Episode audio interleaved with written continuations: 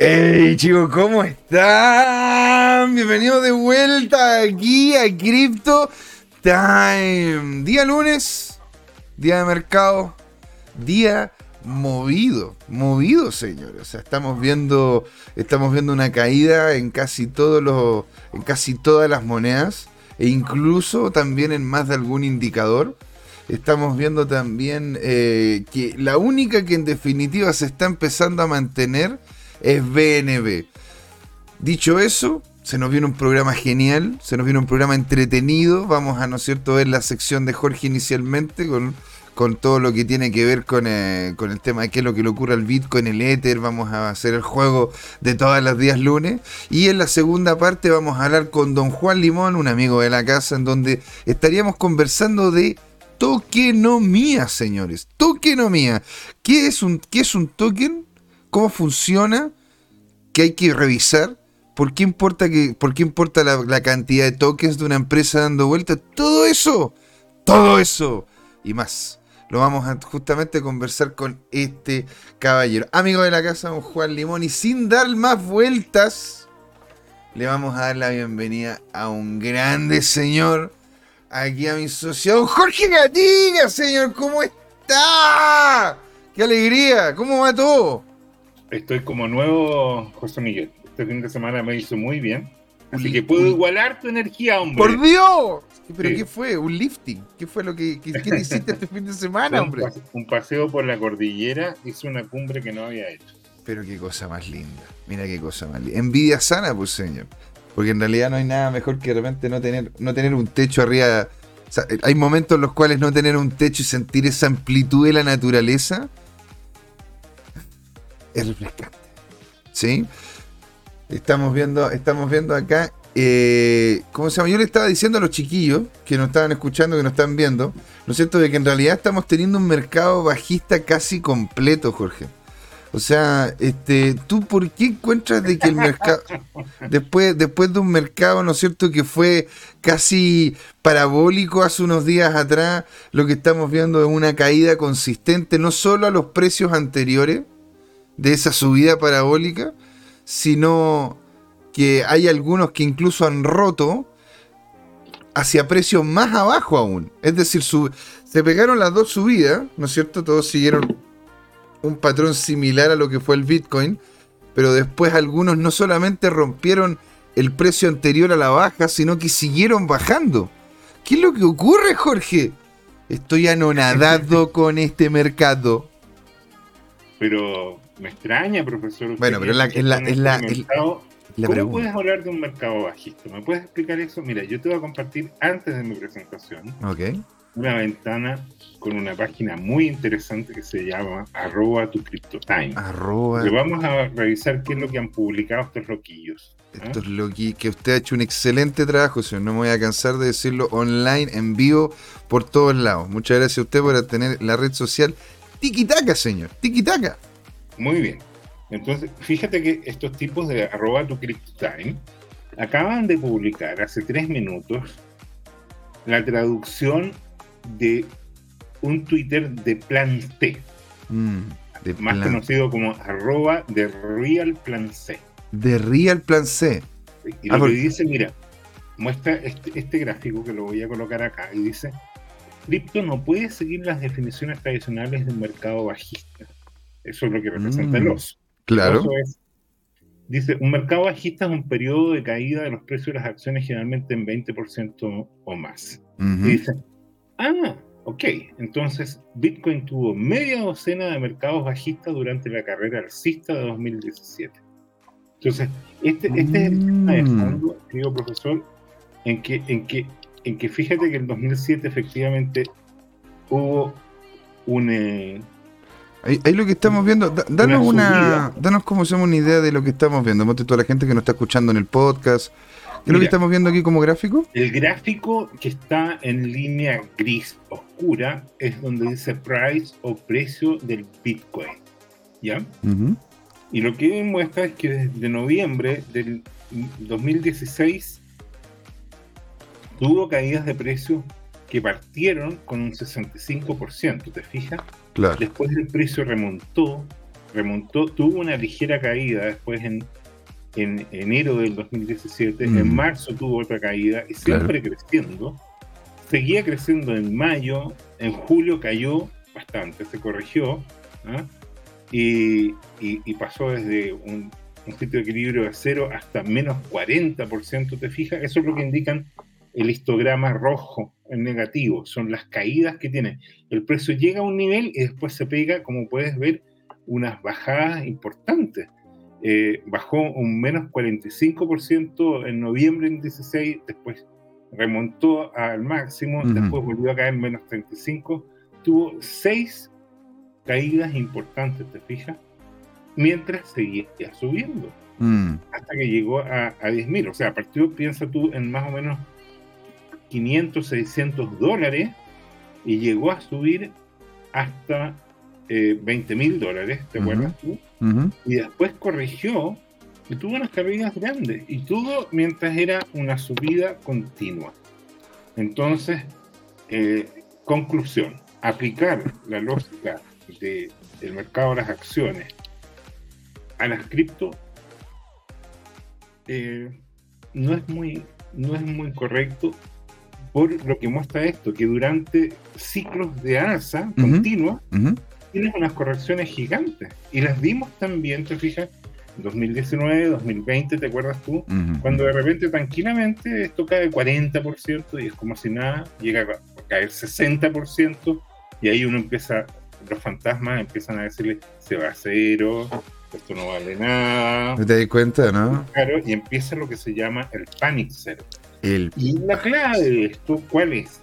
Que en el mundo cripto yo pienso que es una industria emergente que tiene mucha probabilidad por construir, pero el costo de tener una posición generalmente larga en eh, Bitcoin y eventualmente alguna altcoin más, eh, tiene un costo emocional. Es territorio desconocido. Está la cuestión, o sea, yo tendría, yo creo que la mitad de las canas si no me hubiese metido en esta industria, pero no lo habría pasado ni la mitad de bien, así que estoy feliz. Por, pero a ver, si imagínate, estamos hablando de que es un activo. Yo cuando trabajaba con activos tradicionales, cuando un activo bajaba un 5%, un 10%, es locura. Es locura. y, subía lo mismo estando estando la culpa al Bitcoin de tus canas. Exacto, no al Bitcoin, sino de esta industria, de toda la industria blockchain en general, porque en definitiva es, es una industria apasionante la cual está en constante burbujeo de ideas y creaciones nuevas. Pero, ¿y quién te manda a apalancarte? No, no, yo no. esto, estas canas no son de apalancamiento, señor. El ¿Ah, stop loss siempre bien apretado. El stop loss nunca suelto, siempre apretado. Así que eso, eso puede estar usted tranquilo y seguro de que en sí no es, no es un tema de trades, sino que es como estar constantemente viendo, revisando. Y claro, o sea, a ver, de repente baja un 40%, un 30% y a uno, a uno le empieza a afectar de alguna manera, porque no es simplemente decir, ya, ok, no importa perder el 40% de, de, de, un porcentaje de tu patrimonio, pues, ¿no es cierto? O sea, no, da lo mismo, total, da lo mismo. Oye, nuestro nunca bien ponderado tu micro está diciendo que sin apalancamiento no hay emoción. No hay emoción. Estaba esperando el espacio para este saludarlo también. Le gusta, le gusta picarnos la guía, no hay caso. Pero, está bien, está ¿ah? bien. Es su. esto, esto, es como Tommy Jerry. Adivina quién es Jerry. ¿Quién es Jerry acá? ¿Quién es, quién es Dodge Jerry y Dodge Tom? Oye, las nuevas, las nuevas generaciones no tienen ni idea quiénes son Tony Pero como no, pero si a ver, Jorge, pues yo viví también el tema de Tommy Jerry, yo lo viví, o sea, por Dios, las nuevas generaciones. Oye, pero tú no eres nueva generación, pues perdón. no, que las caras no te, que las caras no te mientan. tú, eres poquito menos que, que, boomer, así que soy, soy generación X, según lo que indican todas las cosas, estoy como para generación X, una cuestión más o menos. Soy Senial, soy, soy la generación que conecta a los millennials con los, con los, con los generación X. Oye, ¿qué, edad tendrá tu micro? No sé, no sé qué tendrá. ¿Qué, ¿Qué edad generación eres tu micro? Cuéntanos, por favor. Sería genial saber, así onda, como para poder tener claridad de cuáles son las personas también las que nos están viendo. Sería, sería genial irlos conociendo de a poco y eso es lo que más queremos. ¿sí? Entonces, ¿te parece que partamos con la presentación como tal, Jorge? Eh, ya, espera, déjame, déjame seguir, estaba atendiendo el chat. Ah, pero por favor. mira, mira, Tomicro 2021 dice yo soy Z. Pero claro, pues señor, es 2021. Está aquí, está recién, está recién nacido. No, no, Pero hay 2021, yo soy de la ah, generación ah, millennial. tenía la pinta de millennial. En millennial también, ¿viste? Caminaba como millennial, no había caso. Pero está bien, pues, o sea, el, el, millennial está aquí para justamente mover el cimiento de lo, que, de lo que ha ocurrido y ver qué cosas nuevas pueden traer. Son lo que pasa con las generaciones.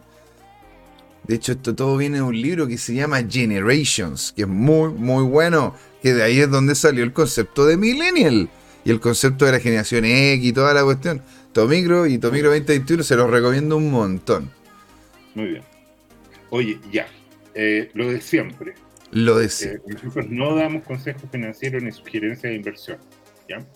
¿Y por qué? Porque en el mundo cripto, como hemos enfatizado, hay riesgos, hay riesgos importantes de perder parte de su patrimonio o todo su patrimonio, como ha pasado con algunos imprudentes. ¿Y por qué ocurre eso? Porque a mayor ganancia, mayor riesgo. ¿Qué significa eso? Que cuando uno quiere ganar mucho, también consciente o inconscientemente, explícita o implícitamente está incurriendo en mayores riesgos. Y a su vez, cuando hay mayores riesgos, uno a esos proyectos o negocios debe exigirle una mayor ganancia. Bien. Bien, eh, esto es nuestro panorama. Hoy día te voy a hablar de un analista que ya hemos estado viendo parcialmente, que se llama Matthew Highland. Y, primero vamos a partir directamente con una retrospectiva de lo que ha sido la acción de precio de los últimos tres meses. Fíjate que hoy día estamos despertando a una realidad bastante dura en, los últimas, en la última semana, con unos mechazos importantes. Piensa tú que hace tres meses nosotros estábamos en el orden de 58 mil, ¿te acuerdas? y nos reíamos porque decíamos que había un club de 58 mil, después que llegamos a un máximo histórico de sobre 65 mil dólares. Así es, así es. Entonces, y, parece que fue ayer, parece un, sueño. Importante. Ahora, mira, mira, esa cuestión, ¿eh? mira, esa, esa, subida y te das cuenta que fue literalmente una subida en dos escalones llegando a niveles previos de precio. Eso, eso, eso, a ver, tú sabes, Jorge, yo soy ñoño en esta cuestión. A mí me encanta la ñoñería y la cuestión.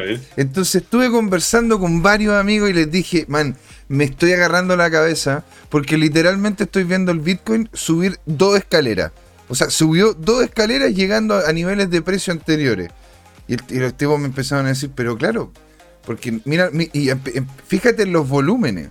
Y empecé a ver los volúmenes y, esas velas, esas velas gigantes que vemos ahí, fueron con un impulso de volumen gigante. Por lo tanto, no, esto, lo que me dicen ellos es que esto no es un cambio que iba a tener permanencia o que por lo menos podría tener algún tipo de permanencia, porque no es, no es una inercia de mercado sino que es netamente un, efecto puntual sobre una acción en relación a geopolítica. Entonces, entonces yo, lo, yo lo encontré muy interesante. ¿Cómo lo ves tú? ¿Lo ves de esa manera? Mira, eh, indudable que esto, estos dos mechazos están relacionados con eh, la incursión eh, de Rusia en Ucrania. Mm. Eso definitivamente.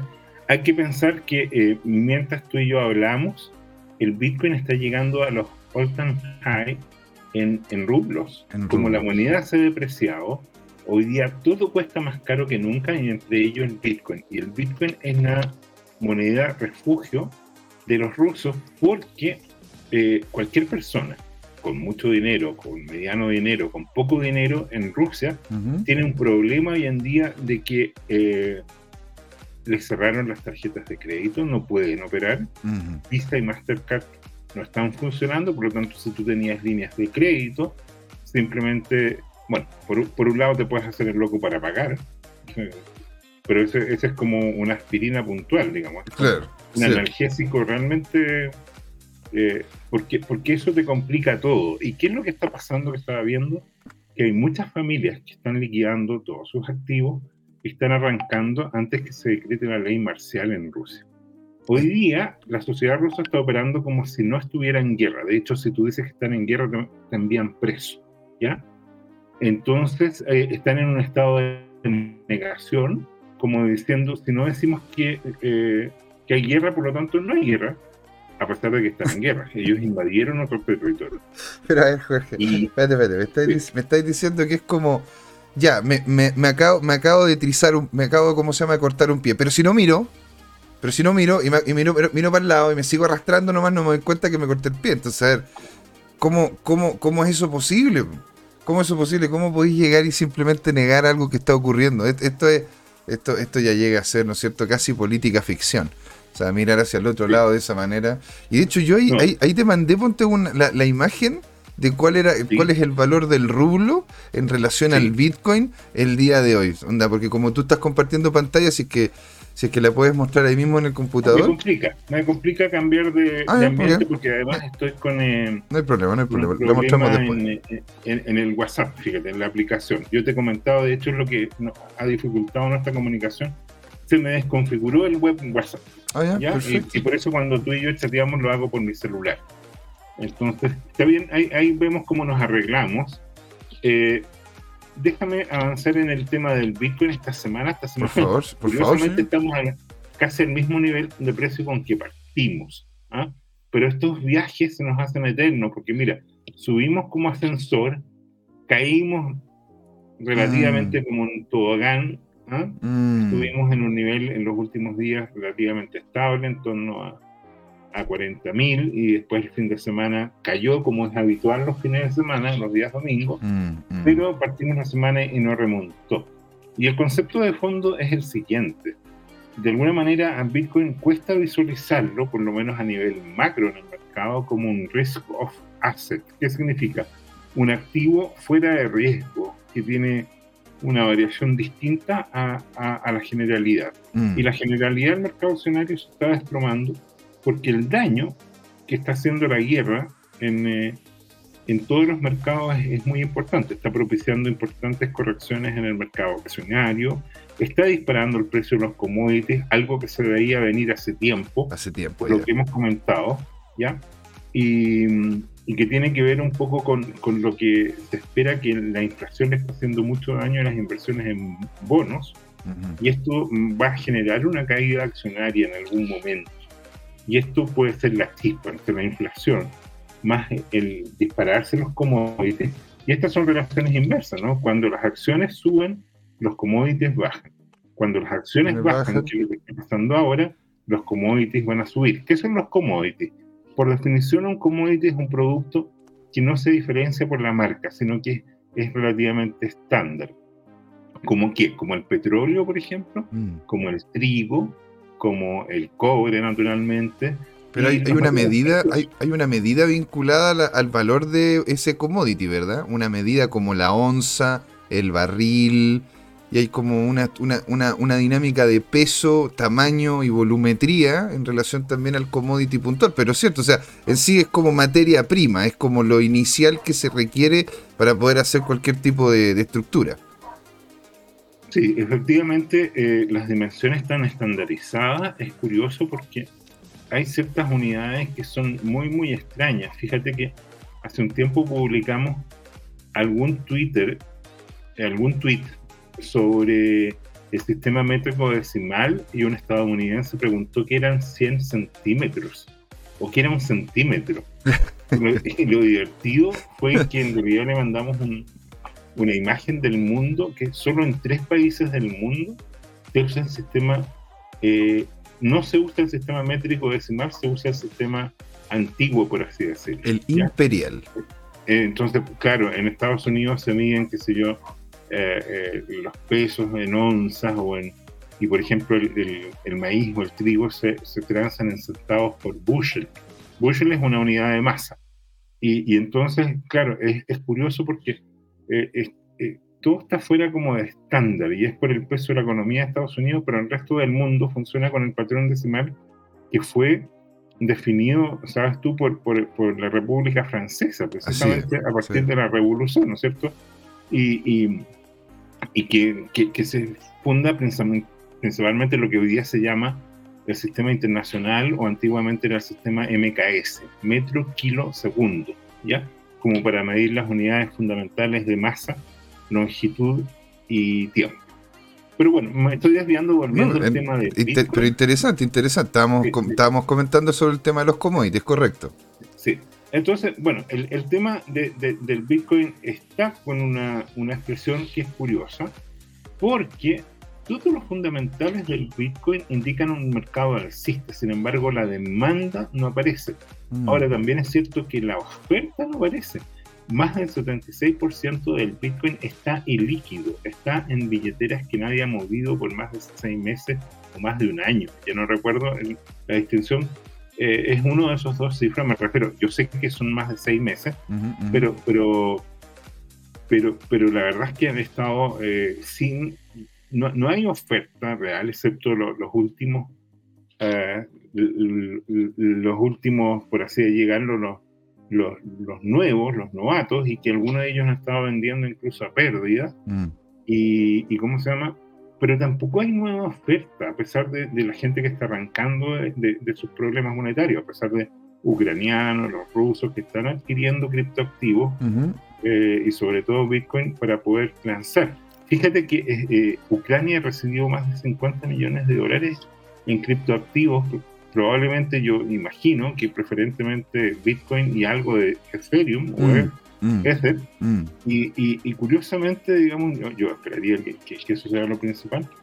Y, curiosamente, mira, Tomicro dice que el problema está en los 2 millones de Bitcoin perdidos. mira, efectivamente hay, hay millones de Bitcoin perdidos esos eh, podrían estar en el mercado, claro, o sea, pero, pero esos, esos terminan siendo lo que dices tú, pues Jorge, ¿no es cierto? Como, entre comillas, aportes que no fueron deseados, pero aportes de los que los perdieron, los que tuvieron problemas a la misma comunidad. Pero, pero mira, todo queda anotado en el blockchain. Si esos dos millones de dólares se activaran, perdón, esos dos millones de bitcoins se activaran, se verían enseguida. De hecho, hace poco hubo movimientos grandes de, de billeteras y, se deduce de la analítica de, esas transacciones que fueron reacomodos de billeteras o de grandes tenedores o de los exchanges, ¿ah? que cada cierto tiempo por políticas de seguridad van moviendo sus montos, ¿ya? Si, yo fuera un millonario y pongo en un exchange, por ejemplo, 100.000 bitcoins, no se almacenan en una dirección los 100.000 bitcoins, sino que se, se mandan a cold storage y se van fraccionando.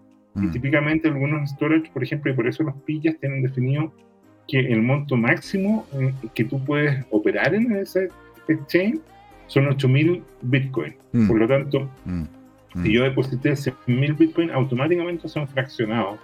Y generalmente esos son eh, sistemas son sistemas eh, robotizados, automatizados, para, para, gestionar todo eso, para evitar el, el, punto de falla que podría ser un humano que esté pensando esto. Bueno, si tú miras el día, el día de hoy fue una sangría, no sé, no he visto la noticia de por qué se produjo ese desplome, ¿ya? Eh, ahora, eh, yo había visto que las otras transacciones, si tú te fijas, eran por poco volumen, pero aquí no, aquí hubo gran volumen. Esta es una pelea que hubo entre toros y, osos, y la están ganando los osos, digamos. ¿ah? Mm. Y, y, se están perdiendo puntos importantes. Fíjate que eh, yo ya había mostrado estos análisis en Matthew, Matthew como que hace una síntesis más globales, y aquí lo que hizo, ¿no es cierto?, fue graficar, pero ya en, en, en, en, eh, en los últimos meses, ¿no es cierto?, se, se ven las transformaciones diarias, las velas diarias, y se, y se, y se mostraba que, que, se había formado un triángulo simétrico enorme, que mm. empezó cuando, cuando se, se golpearon los 33.000 en, en enero. Ahora, ¿cuál es el tema? El tema es que la teoría y la práctica dicen que cuando mm. se da un triángulo simétrico, el resultado es muy incierto para cualquiera de los dos.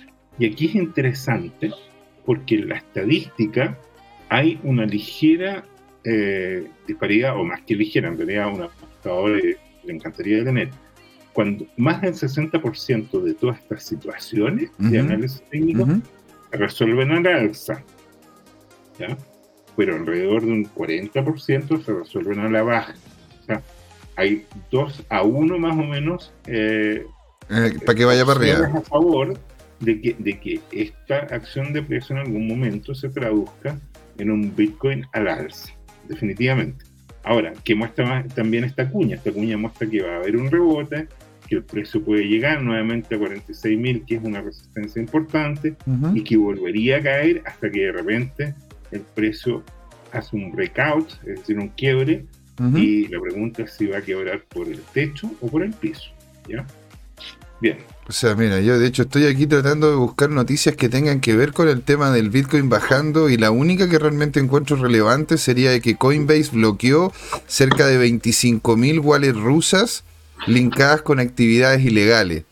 Pero en realidad, en realidad, el día de hoy alguna, alguna noticia importante, o sea, yo creo que más que nada está, está bajando, porque aparte también está bajando con, con poco volumen, pues Jorge. Está bajando con muy poco volumen. Entonces, me imagino yo que esto, de, esto debe ser simplemente toma de, toma de ganancias de esta pequeña alza que tuvo, ¿no es cierto? Hoy día, entre, entre, ayer en la noche y hoy día en la tarde, ¿no es cierto? Hoy día en la mañana, tarde, en donde se pegó una subida desde los 37 hasta cerca de los 40 lo estuvo, lo estuvo coqueteando, podríamos decir, y de ahí se pegó la gran baja. Entonces esto fue, esta fue una, pequeña toma de ganancia, la cual es posible que termine, termine rebotando en el FIBO 130, en el 038, que sería alrededor de los 37.000. Si llega a romper eso, Jorge, podríamos llegar a los 35.000 y ahí tendríamos que empezar a tener cuidado para, para no llegar un poco más abajo, porque ahí estaríamos, ¿no es cierto?, en un, en un punto en donde pasaríamos la implicancia que tuvo en sí el Bitcoin con el tema de la guerra en Ucrania. Así que, pero interesante lo que comenta. Estamos viendo, ¿no es cierto?, una cuña no menor. No, y esta cuña, eh, esto es, lo que se dice un cuchillo cayendo.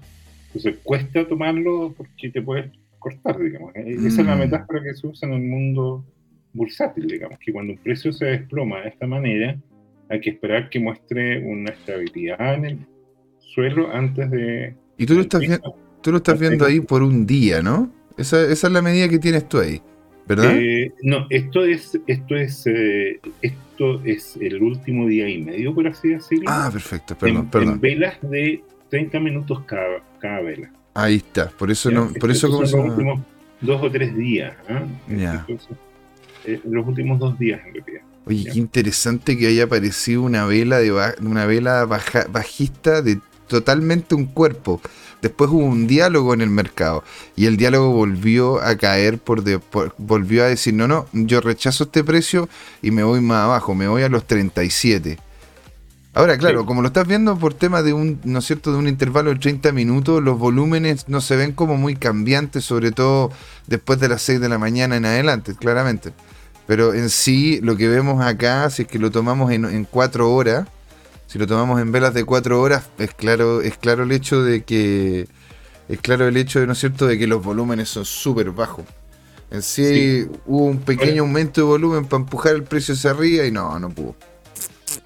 Sí, mira, yo, yo pienso que eh, yo, pienso que hay que tener eh, dos conceptos claros. Este es un mercado muy bajista en general, el accionario, el de bonos, todo es que la economía está dañada en su fundamento. Mm.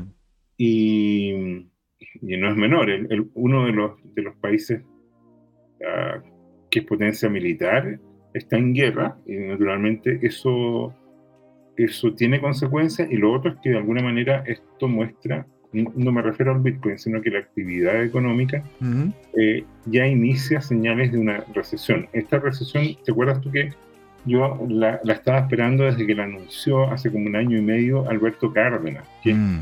un economista que sigo en Twitter, y que, y que decía, bueno, está pendiente porque, porque esto estaba muy disparado.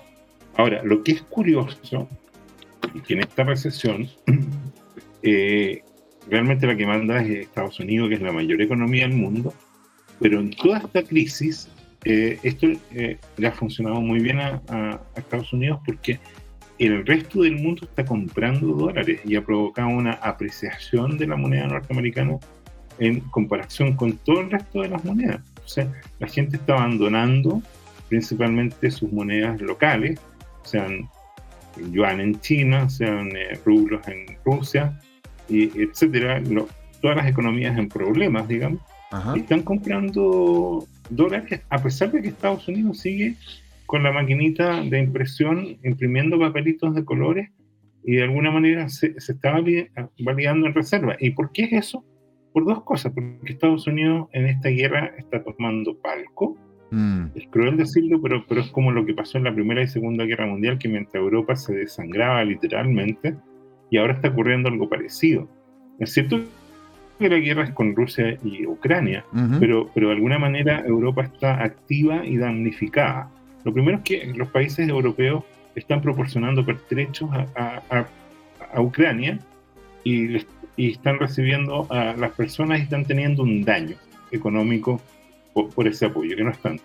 Eh, el daño yo diría que es por ahora más de las expectativas, pero también daña su economía porque les subió el costo de la energía, que es otro commodity, ya sea mm. en petróleo o en gas. verdad. El, el, precio del gas se ha disparado en Europa y hay lugares donde se están reportando hasta 3, 4, 5 veces eh, el aumento de las cuentas. Imagínate si tú pagas por hacer algo, eres soltero y pagas 30 mil pesos en gas, gastas mil pesos diarios en gas. Y de repente, sin que haya cambiado tu consumo y nada, te llega una cuenta con 4 a 5 veces. Imagínate que te llega una cuenta de 120 mil pesos. Y en vez de pagar mil pesos diarios, estás pagando 4 mil. Eso es obvio. Por 5 pesos diarios, imagínate. Entonces, ¿qué, presupuesto, qué familia resiste ese tipo de cosas? Segundo, junto con la energía, está subiendo el precio de los alimentos. Mm. de ellos el trigo, que es la base para, el pan, y una serie de otros elementos derivados. Entonces, fíjate que de repente se te duplica el precio, entre repente se te duplicó el precio del trigo. Así de simple. Estoy en este momento eh, en eh, estoy, en, estoy en este momento en el programa. Te llamo después, ¿vale? Besito. Por todos lados, todo el mundo las consecuencias. Eh, y, eso, eso eso pasa en todas partes, porque, porque los precios son como vasos comunicantes, digamos. ¿Y qué es lo que ocurre? Que se sube algo y yo soy un productor, soy un molinero, soy un, un productor agrícola y, y, aquí me están pagando X y en otro aspecto, o le paso esto a un exportador y el exportador se encarga de, de venderlo fuera y de darme el diferencial de precio, ¿te fijas? Entonces, ¿cómo funciona esto? En, en, Europa hay países que ya están acaparando trigo, por, prohibieron la exportación de trigo, creo que fue Hungría, hay que pensar que Ucrania es el uno de los graneros del mundo, junto con Argentina, por ejemplo, y así sucesivamente. Claro. Bien, entonces mira, para avanzar, porque ya estamos llegando a, el concurso, señor. El famoso concurso. Este, este lo empezó usted, ¿ah? Así que eh, este el concurso. empezó, empezó usted el concurso, así que. Sí, te digo algo, cada vez estoy más convencido porque he estado estudiando. Ya. Y hace poco estuve toda una tarde estudiando los proyectos de las altcoins. Me resumen, es facilito. Más del 98% de los proyectos de altcoin son shitcoin. quiero decir con eso, son formas en que la persona que pone dinero ahí o está perdiendo la plata conscientemente o quiere jugar a eso del pillín pillín, a comprar algo caro para venderlo por ser poca noción tecnológica puede copiar un proyecto que, esté ahí desde altcoin, copia el código, va a GitHub, copia el código donde dice, por ejemplo, Cardano, ¿Ya? va y pone su nombre, puede poner, qué sé yo, Lurjito, por ejemplo, ¿te acuerdas tú de alguno de nosotros? O puede ponerle tu micro, tu microcoin. Tu microcoin, claro. Y entonces eh, lo cargan en un servidor y espera que otra gente llegue, define con algunos de los parámetros del código, la tokenomía, ¿no es cierto? Y empieza a generar un minado o alguna forma de distribución, ¿no es cierto? Y, y, apuesta a que de repente se genere, puede, puede además, ¿qué, ¿qué, hacer? Puede inventar una mascota o un meme o una imagen, ¿no es cierto? Puede ponerle un nombre. Puede ponerle un nombre, póngale nombre. ¿Cómo se llama? Eh, estoy viendo que, tenemos problemas de transmisión. Sí, tuvimos un pequeño hiccup, pero ya está todo solucionado. Típico, Típicos problemas que uno tiene, ¿no es cierto? Con el, la eh, conectividad. Con la conectividad. Nuestro que, son, cosas de, que pasan. Hoy día, por ejemplo. Y estamos en vivo, o sea, cosas que pasan en el vivo. mira, para que tú veas las cosas que pasan, por ejemplo, eh, hoy día publicamos lo que le pasó a un pobre usuario de un banco en Argentina No quiero identificar al Santander para que no me demande. ¿Y sabes qué le pasó? No digamos nada, pero, pero el Santander. Ese personaje, ese personaje tenía una caja de seguridad donde tenía un reloj de su padre y algunas otras cosas. Se metió a la caja de seguridad, lo dejaron encerrado como corresponde para que tenga la privacidad. Y cuando terminó y empezó a gritar para que le abrieran, no le abrieron, estuvo varias horas encerrado hasta que tuvo que llamar, por suerte tenía un celular digital, logró mandar un mensaje eh, y llamó a la policía y la policía lo rescató. o sea, no, solamente te tienen guardada la plata, sino que te quieren guardar a ti también en el banco. O sea, imagínate el nivel, el, nivel hasta donde estamos llegando, Jorge. Bueno, y eh, respondamos, respondamos el concurso. Ah, pero tu micro dice, me perdí el concurso. mira, tu micro, ¿cuántas, cuántas, monedas altcoin crees que hay? ¿Cuántas hay, hay? dos portales que tienen base de datos que las rastrean, ¿ya? Entonces hay un portal que tiene una base de datos más amplia que la otra. Entonces, en uno de los, de los conteos íbamos en 14.200 y en el otro íbamos en 17.900, redondeando. Mm. Sí, imagínate, tu micro, que, hubiera quedado esto un viernes en la tarde. Que de hecho ha pasado, ¿ah? hay gente que se ha quedado encerrada un fin de semana en un banco. Pero bueno, nos estamos desviando. Eso, eh, ahora, ¿qué tiene que ver eso con cripto? Que con Bitcoin no pasan esas cosas. Como dice nuestro amigo Miguel Clash, Bitcoin arregla esto. Pero bueno, entonces, eh, por favor, publiquen 16.600, dice. 16.600. Una, máquina, digamos. ¿ah? O sea, mira, a ver, yo, yo, yo creo que estaríamos cerca de los yo creo que estaríamos cerca de los 14.006, 14.007 y en los 17 yo creo que estaríamos ya pasando a los 18, 18.2. 18.2. 18.2. A ver, a ver cómo nos va. Ahí, ahí tu micro colocó. 14.3 y 18.000 definitivamente. 18.000 definitivamente. no sé cuáles son las actuales. ¿Las actuales son las de abajo?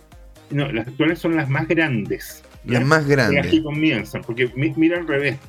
Las de abajo son en las últimas dos semanas, la última semana, la ah. actual. Las últimas dos semanas, la última semana, la actual. 17.006 y 18.041. Me basé, pero mira, aquí el hombre de hecho estuvo, estuvo, estuvo, ¿cómo se llama? Más que cerca, así que bien ahí, bien ahí.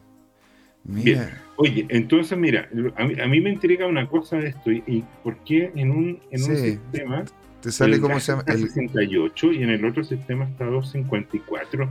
¿Tú me puedes explicar qué está pasando con el gas de Ethereum? O sea, es que todo depende del oráculo que tú utilices para poder hacer, hacer ingreso de la información para poder automatizarlo dentro de la página web. Ponte, tú estás viendo esto aquí en CoinGecko y en CoinMarketCap, ¿verdad? Sí. Ya, pues CoinGecko utiliza, eh, CoinGecko utiliza Chainlink y CoinMarketCap utiliza su propio oráculo. ¿Te das cuenta? Entonces, lo que hace Coin, eh, lo, que hace CoinGecko es que toma, toma cuánto es lo que en sí, en promedio, tiene la red. En cambio, me imagino yo que CoinMarketCap lo que hace son pruebas de la red y eso es lo que les devuelven. Que de hecho, ponte tú en la anterior, uno está en, 117 y el otro en 115. En y de hecho, hay una en la que sale, de la que sale más alta, más alta CoinGecko que CoinMarketCap. Así que imagínate, imagínate. Eh, por eso mismo son las diferencias. Es como dependiendo de, de, quién es el que mete el dedo en, la leche, o de repente siente, el, ve si es que está caliente o no la leche. Entiendo. Oye, si vamos al detalle, mira, mira lo que, pasó si uno lo mira en perspectiva. Eh, un desplome, piensa tú que hace una semana estábamos en 40, hace dos semanas estábamos 42.258. Qué rojo, macho. Y, y, y, y 5.000 dólares de menos es dinero en esta, en esta tendencia. Ahora, lo que es más impresionante es cuánto ha bajado el resto de las de las de las Por ejemplo, mira el último mes, Bitcoin cayó del orden de un 10%, si redondeas ese 9,7%. Sí, sí. Ethereum cayó un 18%, casi el doble.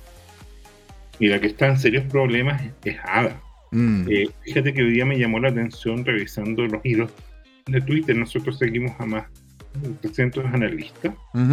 Y naturalmente que uno de los primeros que miramos, aparte de Willy Wu, es a Max Kaiser. Y Max Kaiser se burló de la caída de ADA y dijo esto se va a cero. Eh, a mí me impresionó, fíjate, porque mm. en general Max Kaiser, obvio que no le caen bien las cripto por, por dos razones. Claro, es maximalista, ¿no? Es maximalista, es el más maximalista de todos. además, se llama Max, en una vez no se llamaba Max y se cambió el nombre. ahora se llama Max Bitcoin, maximalista Bitcoin. Entonces, entonces, e, ese es como el primer tema, pero el segundo tema eh, sí, eh, Max Kaiser es, más que, que, yo. Fíjate que a Max Kaiser lo empecé a escuchar eh, en Kaiser Report hace como unos 10 años atrás y al principio hablaba de Bitcoin y yo no lo pescaba. ¿ya? pero, pero Max estaba obsesionado con algo que, que, era de por sí evidente. Max alguna vez trabajó como trader en la banca de Wall Street y, y, era bueno, tiene que haber ganado buen dinero pero advertía de, en el fondo esta borrachera que tiene eh, el sistema financiero internacional, mm. que tiene a los bancos centrales vueltos locos imprimiendo dinero. Entonces, en teoría es para evitar una crisis, pero la crisis que le vamos a dejar a nuestros hijos y a nuestros nietos no, va a ser horrible. Va a ser horrible. Porque, este, eh, estas farras eh, las tiene que pagar alguien, y al final, ¿quiénes la pagan? Las generaciones venideras porque entregas una mochila financiera que en la práctica es impagable. Y en algún momento eso se paga, se paga de manera directa o indirecta. Incluso cuando tú caes en default y decides no pagarla, y qué sé yo, los que tenían los títulos de dominio pierden el 50, el 80, el 90% de, de su capital original, pero, pero, eh, pero el, el deudor tampoco queda queda eh, eh, inmune porque después nadie más le presta. Y, claro, queda, quemado, queda quemado. Argentina. Argentina ha tenido muchos defaults, pero cada vez le cuesta menos eh, más conseguir que alguien le pase dinero. Pero y, ¿quién le cree? le, cobran, pero muchas veces. Pero lógico, porque mira, me, me, me, prestas tú a mí 20 mil pesos o 20 mil de cualquier cosa. Me prestáis, me, prestáis un Bitcoin para que duela. el ejemplo, para que duela. Entonces, me prestáis un Bitcoin. Ya, genial. El Jorge me prestó un Bitcoin. Pero después me decís, oye, eh, J, ¿sabes qué? Quisiera. Quisiera el Bitcoin de vuelta, pues si te lo presté, pues, ¿cachai? ¿Hiciste lo que tenías que hacer o lo quiero de vuelta? No. ¿Tú me volverías a prestar de nuevo? No. Y si después te lo devuelvo a pero a regañadiente y te lo voy devolviendo a un Satoshi por día. Así para que ya onda, no sé, un Satoshi es el, el, último decimal que tiene el Bitcoin. O sea, es como llegar, es como que le llegue un, un, un o sea, le llegue una, una fracción minúscula, pero te termina pagando el Bitcoin. ¿Tú le prestarías de nuevo plata? Claro que no. Y, aquí, como se llama, claramente dice aquí Tomicro, eh, es más que no, no ¿qué dice? A ver, ¿qué es lo que están hablando acá? Me perdí el concurso, ya estoy muy perdido. Más que Jorge, no, ni cagando, más perdido que Jorge. No te preocupes, eh, después te contamos. Ya, ok. Oye, mira, hablando de Ada, que es lo, que, lo que, tú me, que tú me dijiste, en este momento Ada literalmente volvió, hizo una regresión de precio. A, un, a, a, lo que estaba viviéndose el 10 de febrero del 2021. ¿Qué estábamos haciendo nosotros el, 20, el, el, 10 de febrero del 2021? Y se pegó una regresión desde su all-time high, que llegó como, tope, como tope máximo, como tope máximo cerca de los 3 dólares. Ahora, explícame una cosa. Eh, yo, yo, yo no sé en qué está. Eh, ¿Cuál es el tema de fondo? Es que Cardano es un proyecto fallido, están atrasados.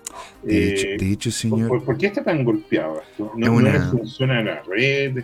Está colapsada? ¿Cuál, es la situación? Es una muy buena pregunta, señor. Y de hecho, esa pregunta, esa pregunta es la que vamos a querer aclarar en la segunda parte, porque vamos a hablar del problema que personalmente encuentro yo, porque hay otros que dicen que tienen otro problema, pero yo personalmente encuentro que tiene Cardano que es un problema de toque no mía. Toque no mía. ¿Por qué? Porque si tú tienes la completa potestad de sacar todo lo que tú tienes guardado en cualquier momento, no, no, al final, si es que tú, si es que tú colocaste en stacking una cantidad de 5 hadas y ahora esas 5 hadas pasaron de valer 100 a, valer, a valer 150 o 200, tú decís, oye, la verdad, y sobre todo en periodos bajistas, porque ADA sube mucho en periodos alcistas, pero baja mucho o baja de forma consistente en periodos laterales o bajistas. ¿Te das cuenta? A, mí me llama la atención que en teoría las cifras de, uso de potenciales usuarios, anda a ver si es cierto, dicen que, que hasta cada vez más adoptado, sin embargo no... Sí, claro.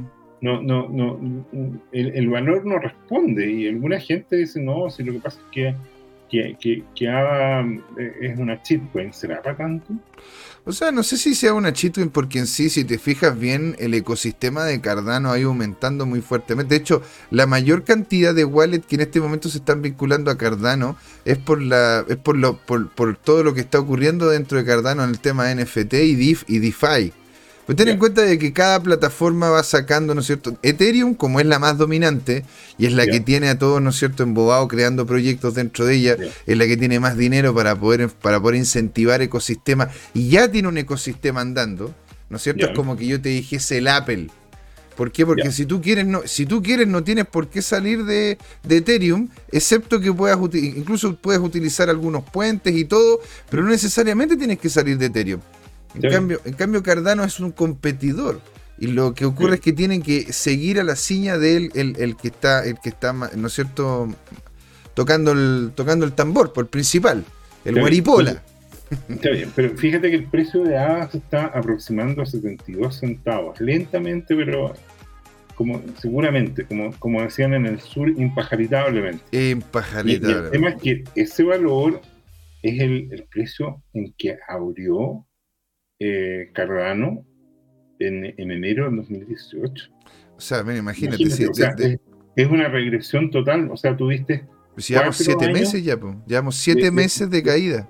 De, de, proyecto y generaste cero plusvalía. A mí me tiene muy, muy, muy, muy, muy intrigado Cardano, porque alguna vez estuve casi a punto de comprar Cardano.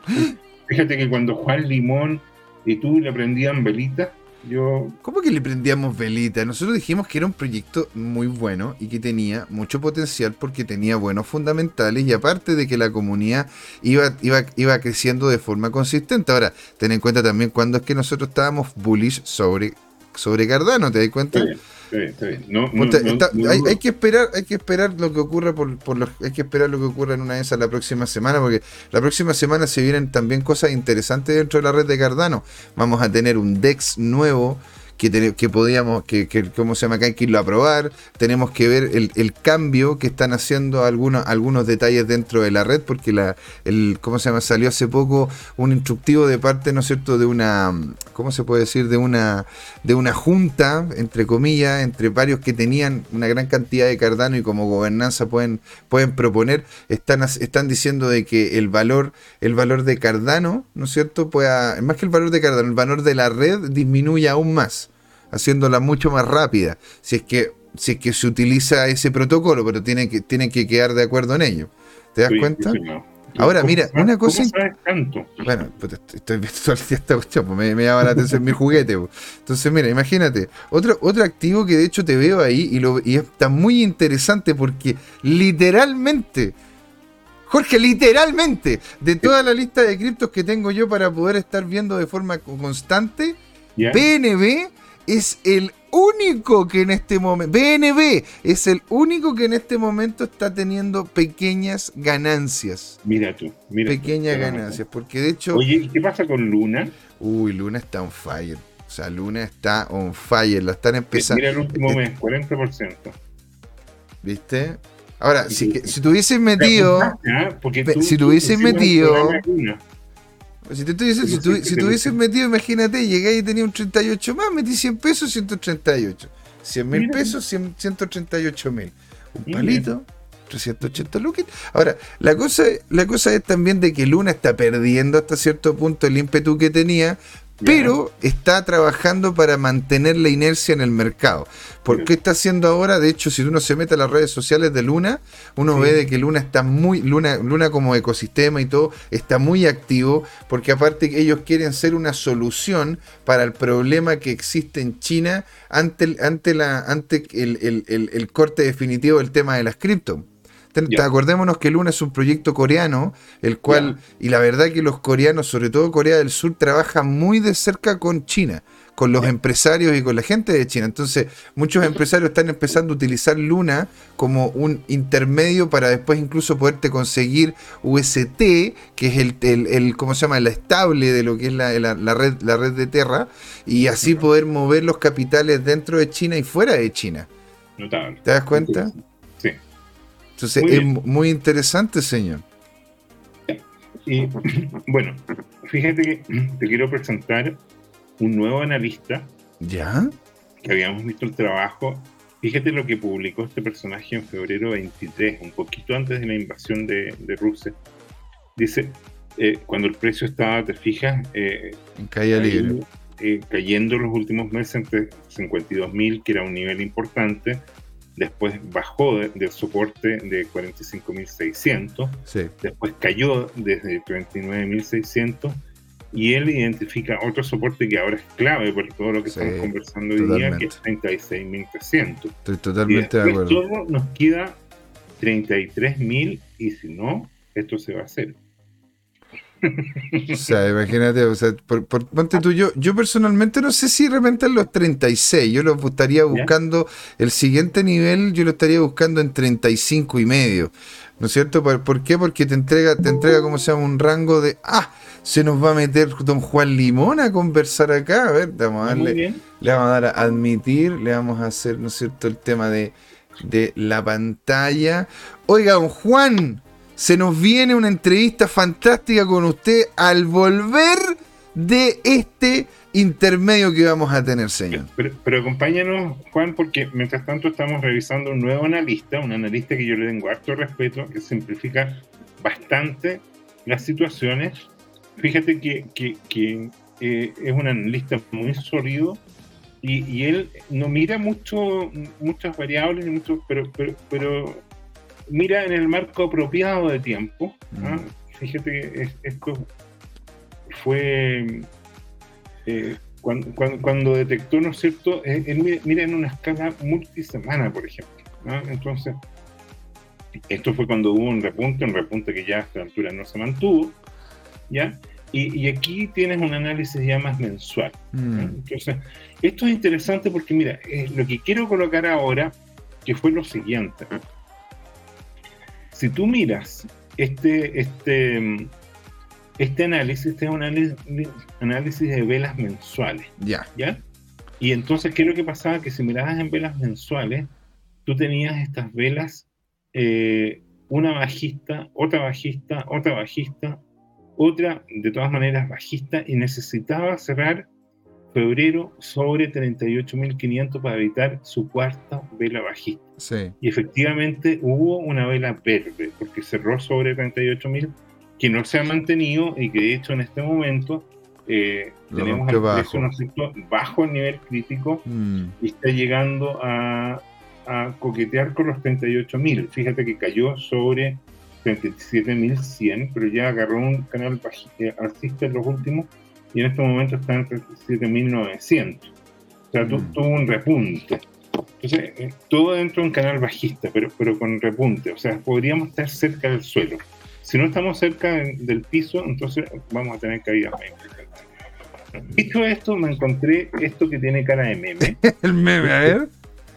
Porque dice, mira, yo hice un, minteo, o, es decir, eh, el, creó creó un, NFT, ¿no es cierto? Y, aposté sobre mi propia oferta y me lo vendí a mí mismo por 100 mil dólares. Luego lo revisté y algún pajarón ofreció 30 mil dólares y ellos estaban felices de conseguir un 70% de ¿Por, qué, ¿Por, qué, lo encuentro que es un meme?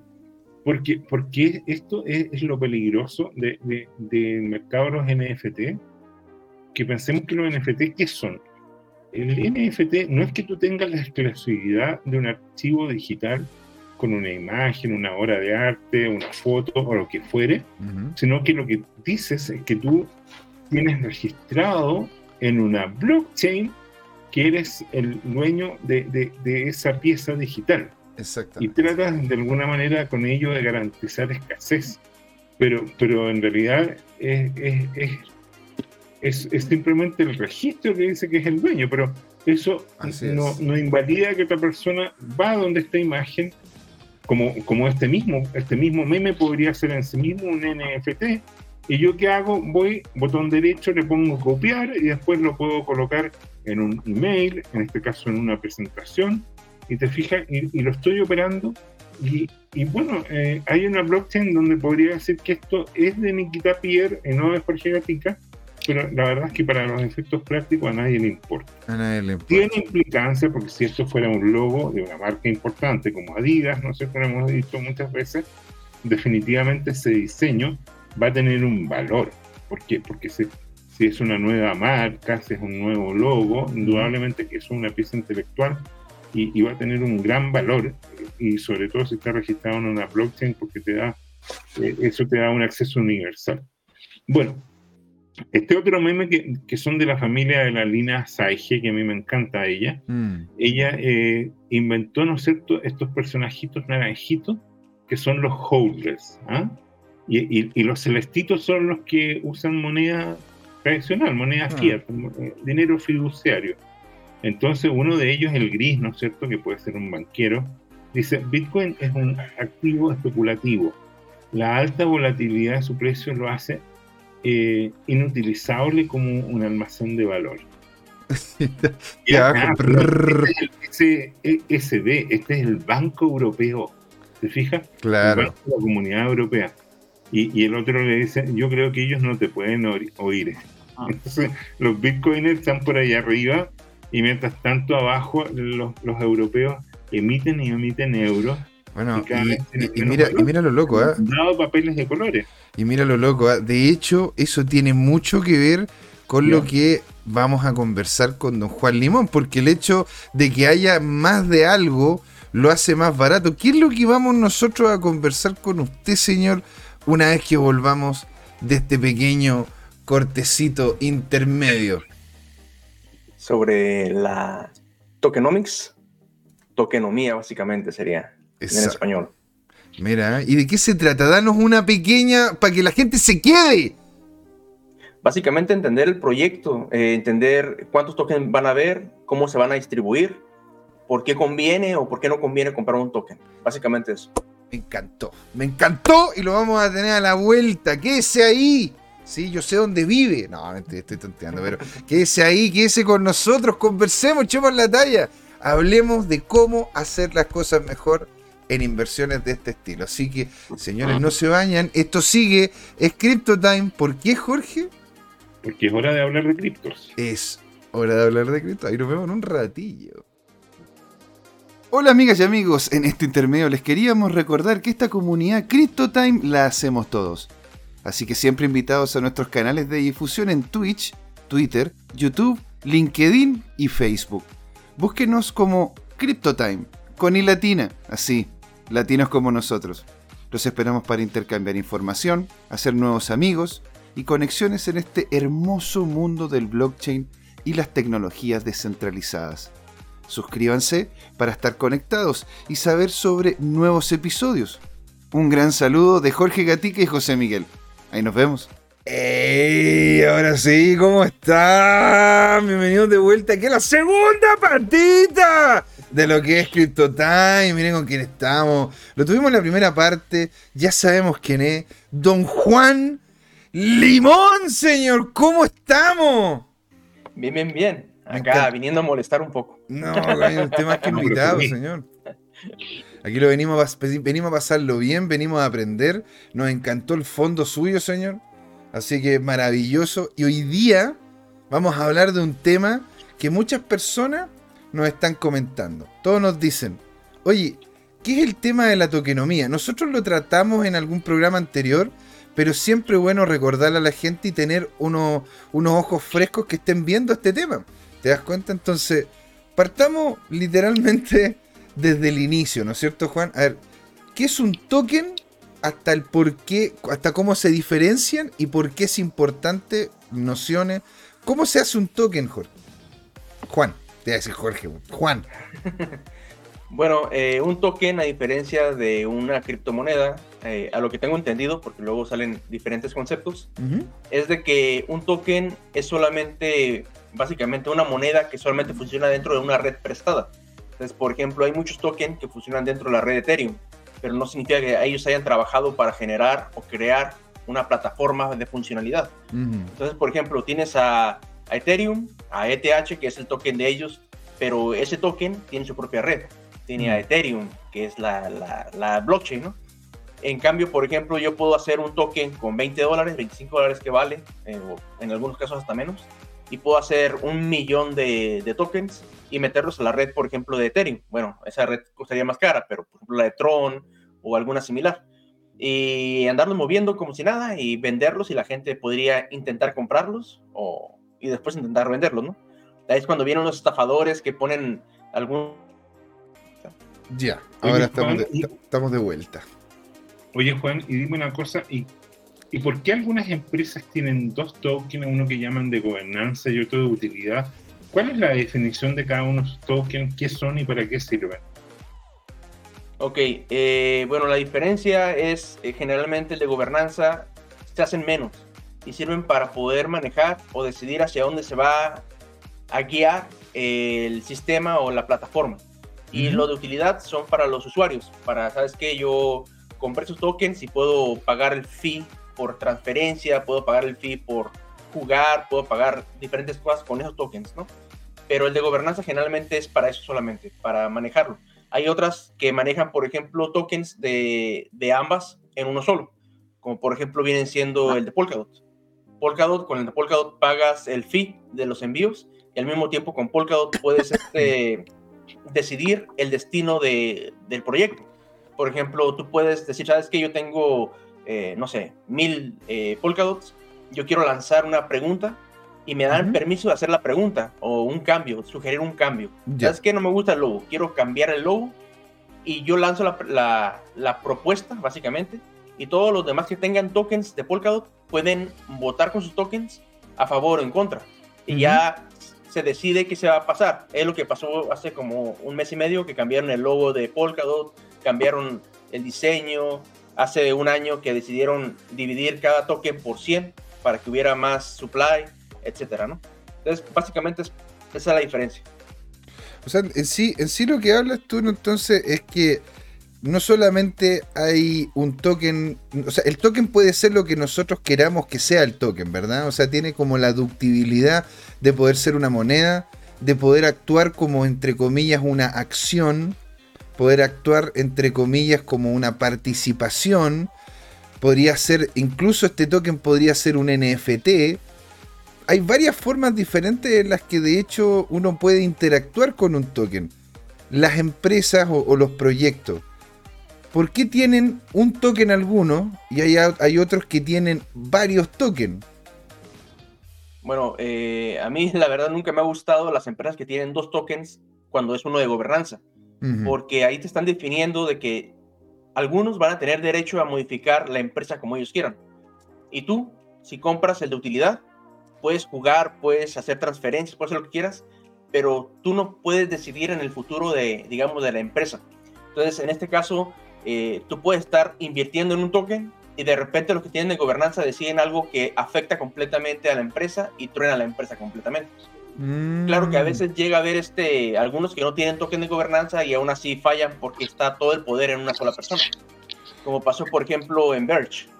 En, ¿En Verge, Verge estaba eh, Verge, Verge. Verge, a ver. Verge estaba funcionando bastante bien, de hecho subió una exageración y de repente el, digamos, el dueño de la empresa decidió por todos y no avisó de la decisión que había tomado hasta el mero día, que fue un año nuevo, uh. cuando avisó de que se había metido al mundo de, de, del mundo para adultos, básicamente.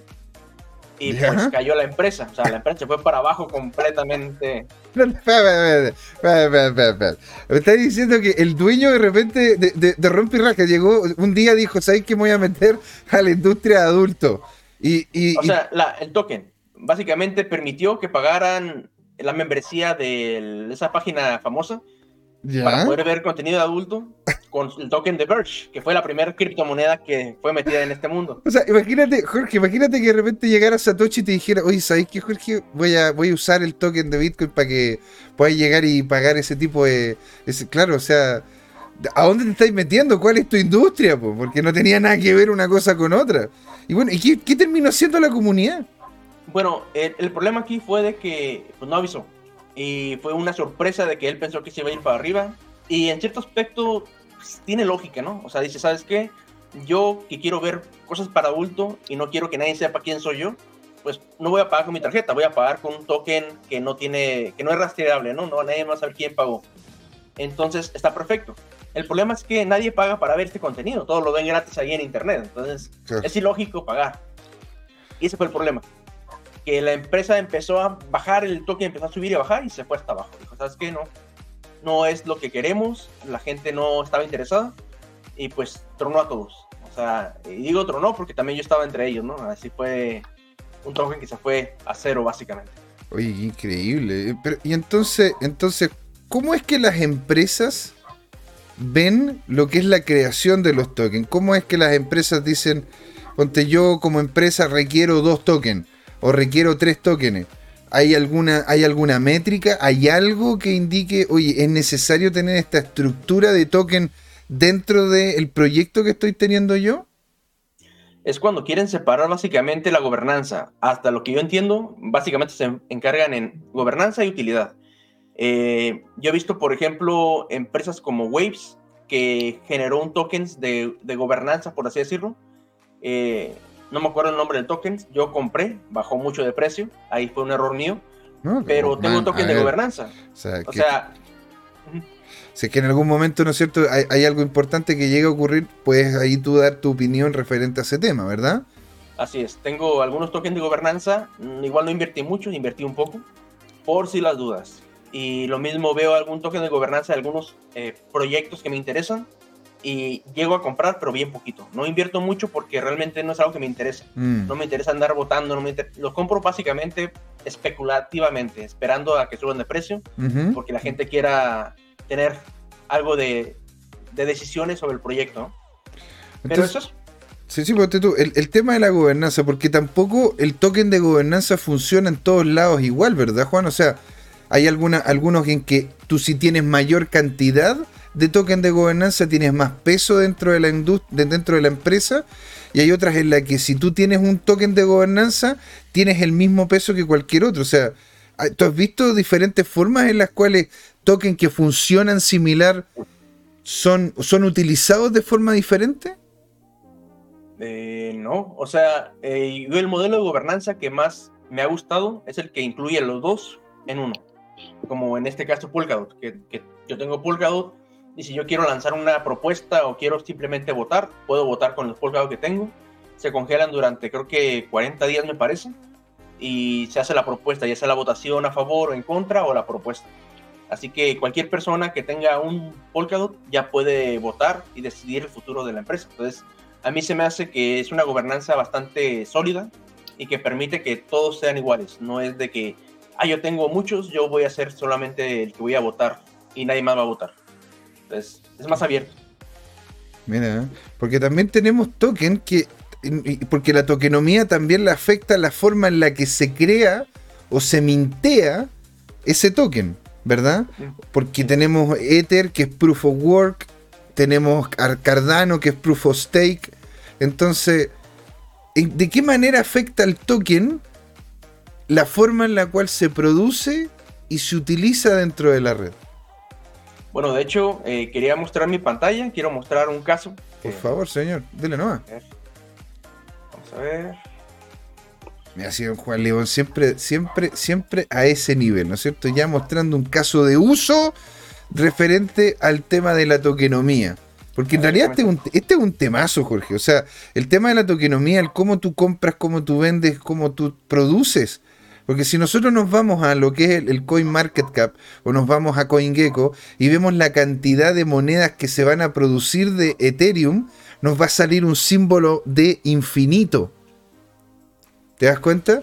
En Bitcoin nosotros sabemos que va a haber una cantidad fija que va a llegar a ser, van a ser los, los Bitcoin, pero con Ethereum, con el Proof of Work, ¿no es cierto? Todavía no tenemos claridad de, cuál va a ser el, cuál va a ser, ¿cómo se llama? El finito, donde hasta dónde va a terminar llegando, ¿no es cierto? La cantidad que estaría produciendo de Ether. Entonces es muy interesante lo que se está hablando acá para poder saber hacia dónde va este tipo de activo. Y estamos viendo ahora Moonbeam, que ese es un proyecto dentro de Polkadot, ¿verdad, verdad, verdad Juan? Sí, sí. Eh, por ejemplo, bueno, este caso eh, pasó hace poco, eh, no tiene mucho. Cuando salió Moonbeam, bueno, Moonbeam se dio por medio de, lo que son las parachain en Polkadot. Y pues la gente este, apoyó a Polkadot y pues le dieron sus, sus Moonbeam de ganancia. tal como fue en lo de Moon Glimmer, perdón, Moon River, perdón. También obtuvieron bastante de ganancias. El problema es que salió a un precio bastante grande y cayó de repente.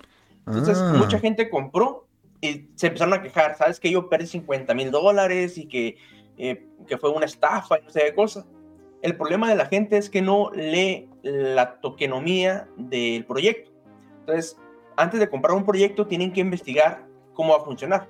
Aquí pueden ver, por ejemplo, Glimmer, que salió y salió básicamente a 16 dólares subió a casi 20 dólares acá arriba mm. y bajó hasta lo actual que son 2.6 básicamente. Entonces, mucha gente compró acá arriba, compró en 20 dólares casi. Y, y, es cuando yo me pregunto, ¿por qué compraron a 20 dólares? ¿Por qué no vieron nada de información del token? ¿cómo, ¿Cómo haces tú la evaluación tokenómica o la evaluación del token? antes de hacer la compra? Primero tengo que ver cuánto va a haber en, total. Entonces yo veo que, por ejemplo, aquí va a haber eh, un billón. Entonces yo digo, ok, va a haber un billón. Tengo que ver un, proyecto que sea más o menos similar en capitalización de este, de esta, perdón, en tokens de esta cantidad. y veo, por ejemplo, eh, EOS. Lo tomo en uso, ¿no? EOS. Eh, vamos a ver. ¿Qué está mostrando? Sí, ¿verdad? Sí, sí, sí. Estamos, Lo estamos viendo, lo estamos viendo. perfecto. Entonces, eh, bueno, EOS llegó hasta 20 dólares también. A ver, acá está. 22 dólares, de hecho. Y cayó. Y el precio normal es de 2 dólares aproximadamente. Entonces dice uno, bueno, ¿cuántos tiene? Por medio, un billón también. Yo veo este proyecto, por ejemplo, EOS, que tiene una usabilidad, pero que cayó, digamos, en desgracia, ¿no? Por, por el el creador que realmente no apoya el proyecto, etcétera, etcétera. Entonces, yo tomo este proyecto y digo, voy a tomar este como una base y todos los demás proyectos que vengan lo tomo en cuenta a partir de este. Entonces, yo cuando salió eh, eh, Moonbeam, yo le dije a todos, hey, el precio eh, de venta va a ser de aproximadamente 2 a 3 dólares. Así que, para que estén listos, y pues, vendan si, si, sube ese precio, ¿no? Ahí en el grupo de Signal que tenemos en, en Crypto Universo. Eh, ¿Por qué? Porque sabía que más o menos el objetivo del precio era este. Era 2 dólares a 3 dólares en promedio. Últimamente ha tenido bastante usabilidad. Se estaba uniendo a varios proyectos Moonbeam, así que tiene mucho futuro. Y yo veo que este proyecto podría subir a 5 o 6 dólares en promedio es un precio aceptable porque tiene usos. Está permitiendo que Ethereum se meta dentro de Polkadot, por ejemplo. Claro. Entonces, yo lo veo y digo, ah, perfecto. Yo veo que va a llegar a 5 o 6 dólares en promedio. Mínimo. Entonces, ahora, ponte tú, hay una cosa interesante que, comentas tú, que dice, yo, yo me voy a un, a un token que tiene una cantidad de circulante, perdón, una cantidad total de token, ¿no es cierto?, que esté similar. Ahora, Moonbeam hace una cosa y EOS hace otra. Tú dices de que independiente de que estén en industrias diferentes, generando soluciones diferentes, tienden a tener un comportamiento similar. Es que realmente EOS debería tener un precio mucho más grande, mucho más grande. Porque es una blockchain, aparte este, es bastante segura, bastante económica para hacer transacciones, maneja contratos inteligentes, maneja NFTs, maneja de todo. O sea, está excelente. El problema que tiene es el problema de su creador, mm. que realmente es alguien que pues, no vale la pena. Entonces, si no fuera por él, EOS estaría en, no sé, tal vez 7, 8 dólares mínimo, que es el mm. precio que debería de tener. pero pues no, bajó. Este, por que su creador básicamente abandonó el proyecto y después que empezó a subir de vuelta, lo volvió a tomar. Básicamente hizo lo mismo que el de Litecoin, ¿no? Lo mismo que el del tío Charlie, claramente, Charlie Lee, que lo estuvimos viendo, pues te acuerdas Jorge cuando vimos el tema de Litecoin. Me acuerdo. Entonces, eh, entonces tú dices, yo tomo más o menos los tokens, los tokens que tienen una cantidad similar total. Ahora, a ti, ¿qué te, qué te hacen pensar, ¿sí? Los que tienen cantidad total infinita. Porque si nos vamos, ponte tú al ejemplo que colocaste de EOS. EOS, cuando hablamos de. Porque en este momento EOS e tiene una cantidad de circulante alrededor del billón, pero la cantidad total es infinita.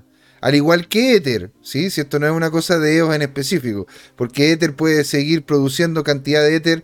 Ahora, gracias a los últimos forks, más que solamente producir, se está quemando también. ¿Tú revisas eso? ¿Tú revisas eso? De que, ¿Qué, te, te, llaman la atención token que tengan una cantidad total infinita? ¿Te llaman los que tienen sistemas de quema? ¿Cuáles son, ¿Cuáles son los que tú encuentras que podrían tener una tokenomía más sana e interesante para poder entrar, entrar a, conversar y empezar a invertir en ello? Bueno, eh, es que al fin de cuentas es básicamente lo mismo. Tú puedes agarrar, por ejemplo, un token como Chiva, que no sirve para nada, que básicamente en este momento eh, está bajando de, cantidad, está reduciendo su circulante, están quemando bastante, pero realmente no sirve para nada. Entonces, a mí yo cuando compro un token, no me importa si va a tener una inflación eh, que sea regulada, como por ejemplo Polkadot, que es de 5% anual, y casi todo lo del proyecto de Polkadot, como Viento Moonbeam, Moonriver, etcétera, todos los proyectos tienen una inflación en promedio de 5% anual.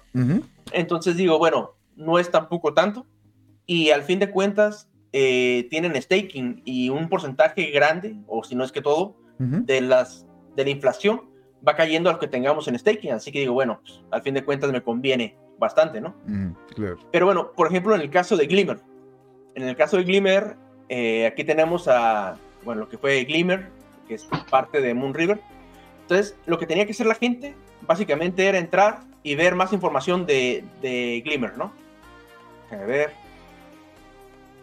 Aquí está. Se tenía que entrar y buscar algo como esto. Y aquí te dice cuánto va a ser el Genesis. Bueno, en total. Un mil millones o un billón. Depende del país en el que estén. Hay una inflación anual de 5%. Y de las transacciones que se hagan, el costo de transacción, el 80% se va a quemar, o sea que se va a reducir, y el 20% se va a ir a, digamos que a, la tesorería, ¿no?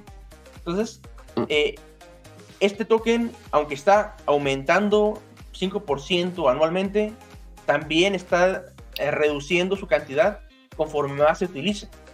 Mientras más la gente empieza a utilizarlo, más va a bajar la cantidad que hay. Así que es algo bueno, ¿no? Ahora, ese, ¿cómo se llama? Esa tasa de inflación, ¿qué significa una tasa de inflación? Es como que va a ir bajando su precio 5% de forma anual.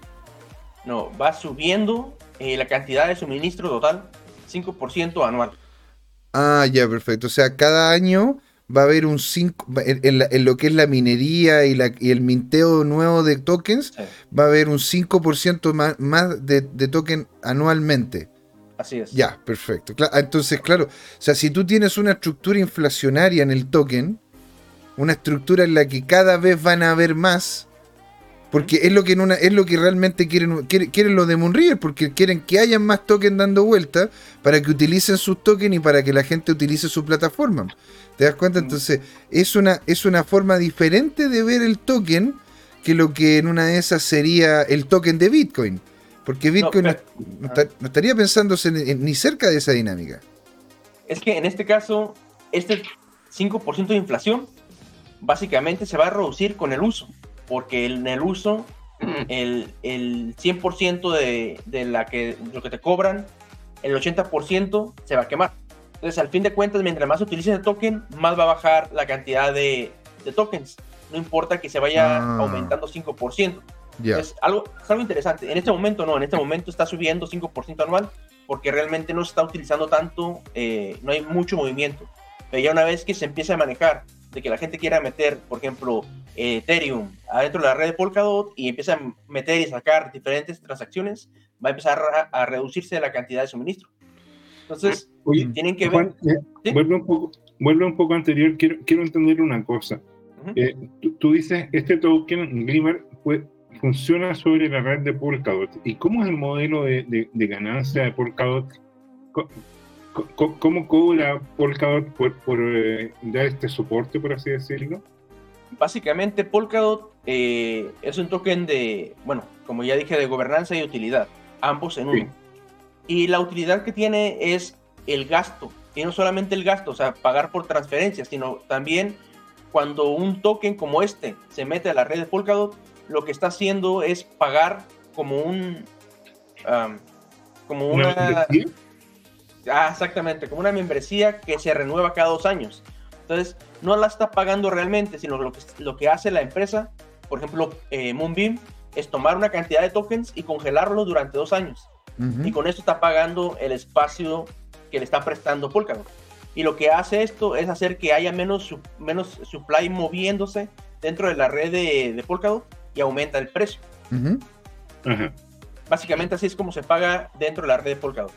pero Glimmer tuvo que comprar Polkadot y dejarlo en stacking para funcionar. ¿Eso es? No. La gente que apoyó a, Glimmer prestó sus tokens a cambio de tokens de ellos, de token eh, GLMR. Ya. Ajá. Y los tokens, por ejemplo, yo presté. Yo agarré una cantidad y les presté a, a un Glimmer, eh, a Glimmer, perdón, les presté este, digamos, 10 tokens. Y esos 10 tokens van a estar congelados en la cuenta de, de Glimmer. Yo no voy a poder tocarlos durante dos años. A cambio de esto, ellos me dieron una cantidad, digamos, no sé, 40 tokens eh, Moonbeam por haberles apoyado.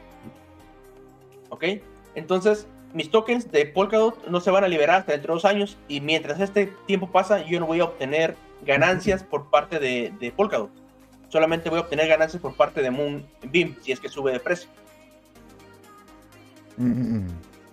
Ok, bueno, y bajan. claro, entiendo, entiendo el punto, entiendo el punto. No, eh, perfecto. Y aquí está donde está lo más importante.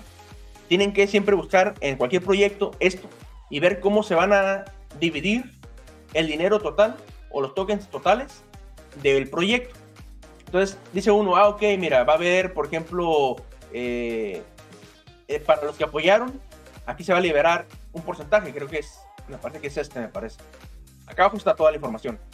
Y tienen que investigar cómo se va a dividir. Si ustedes ven que, por ejemplo, los fundadores van a quedar con una cantidad gigantesca, pues no conviene, porque ellos van a tener más poder sobre lo que va a pasar con el token. Tiene que mm. haber una división completa. ¿Y para qué sirve esto? Bueno, acá abajo están los detalles. Y aquí pueden ver información muy, muy importante. Por ejemplo, los que ayudaron a la fundación, que dijeron, ¿sabes qué? Vamos a, este, a apoyarlos para que hagan el proyecto. Les van a dar 14%. Y dice uno, oye, es un montón, es una cantidad gigantesca. Pero aquí dice, eh, se va a adjudicar en 24 meses después eh, desde el lanzamiento de la red con bloqueo de 3 meses e igual adjudicación a los 3 24 meses. O sea, la red empezó a funcionar apenas hace un mes, hace 40 y casi 50 días de hecho. A los 50 días, bueno, empezó a funcionar y se tienen que esperar estos, los de la Fundación Semilla, 3 meses, o sea, todavía les falta un mes y medio para que se empiece a desbloquear el 14% de ellos y se va a dar poco a poco durante 24 meses. O sea que no va a afectar realmente al precio del token. Va a ir poco a poco mm, liberándose mm. desde de dentro de un mes y medio, básicamente. Aquí está otro, por ejemplo. Bueno, se adjudica eh, por 12 meses y empieza después del segundo mes, poco a poco, por 12 meses, el 12%. Dice, ok, está bien. Y aquí está, por ejemplo, voy a aplicarme este ahorita. Está en los que apoyaron o que apoyamos a la Parachain que es el 15% total, y se va a liberar el 30% de lo que nos van a dar, básicamente cuando se abre la red, para que funcione la red, y 70% poco a poco durante los siguientes dos años. ¿Ok? Pero el problema está aquí. En este momento, los primeros 40 eh, días, iba a haber 15% menos 70%, o sea, iba a haber, ¿qué son? 5%. Eh, a ver, sería, sería, ¿cómo se llama? Te digo Como 5% más o menos. 15 por 0.7 serían 10.5. El 70% son 10.5. Entonces 4.5. Iba a haber 4.5 del total de todos los tokens funcionando. Y por eso cuando salió, salió a 20 dólares. Porque la gente, había tan poquitos que toda la gente quería vender y la gente quería comprar y se pelearon y el precio se fue a 20 dólares. Mm. Pero después está esta cosa importante. Y le digo es importante porque yo también participé en esto. O sea, yo sabía perfectamente de esto. Dice Take a Fly, dice sujeto a un bloqueo de 40 días sin calendario de adjudicación. ¿Ok? Eso es importante. Significa que después de 40 días de que la red funciona, se iban a liberar completamente casi 10% de un solo golpe. Mm, eso, eso, eso, termina afectando el precio, que, que es muy parecido a lo que termina ocurriendo con ADA, ¿no? Que la gente eh, lo tiene estaqueado, después de estaquearlo ve que sube el precio y al subir el precio, ¿cómo se llama? Sacan toda la plata y terminan, terminan vendiendo, vendiéndolo todo. ¿Te das cuenta? Tú, tú dices de que eso va a, va a terminar afectando el precio más a la baja de lo que está ahora. Ya lo afectó. De hecho, fue el día aquí. Aquí, la gente sabía perfectamente que iba a pasar esto y trataron de vender antes del día 20 de, febrero. Y aquí fue la caída. Ah, Esta caída. Mira, mira. Oye, qué, qué interesante. Muy interesante. se, me hizo, se me hizo raro que no cayera completamente porque cayó menos de la mitad. Yo pensé que iba a caer mucho más de la mitad. Pero lo que pasó aquí fue de que mucha gente sabía y empezaron a vender desde antes. Dijeron, ¿sabes qué?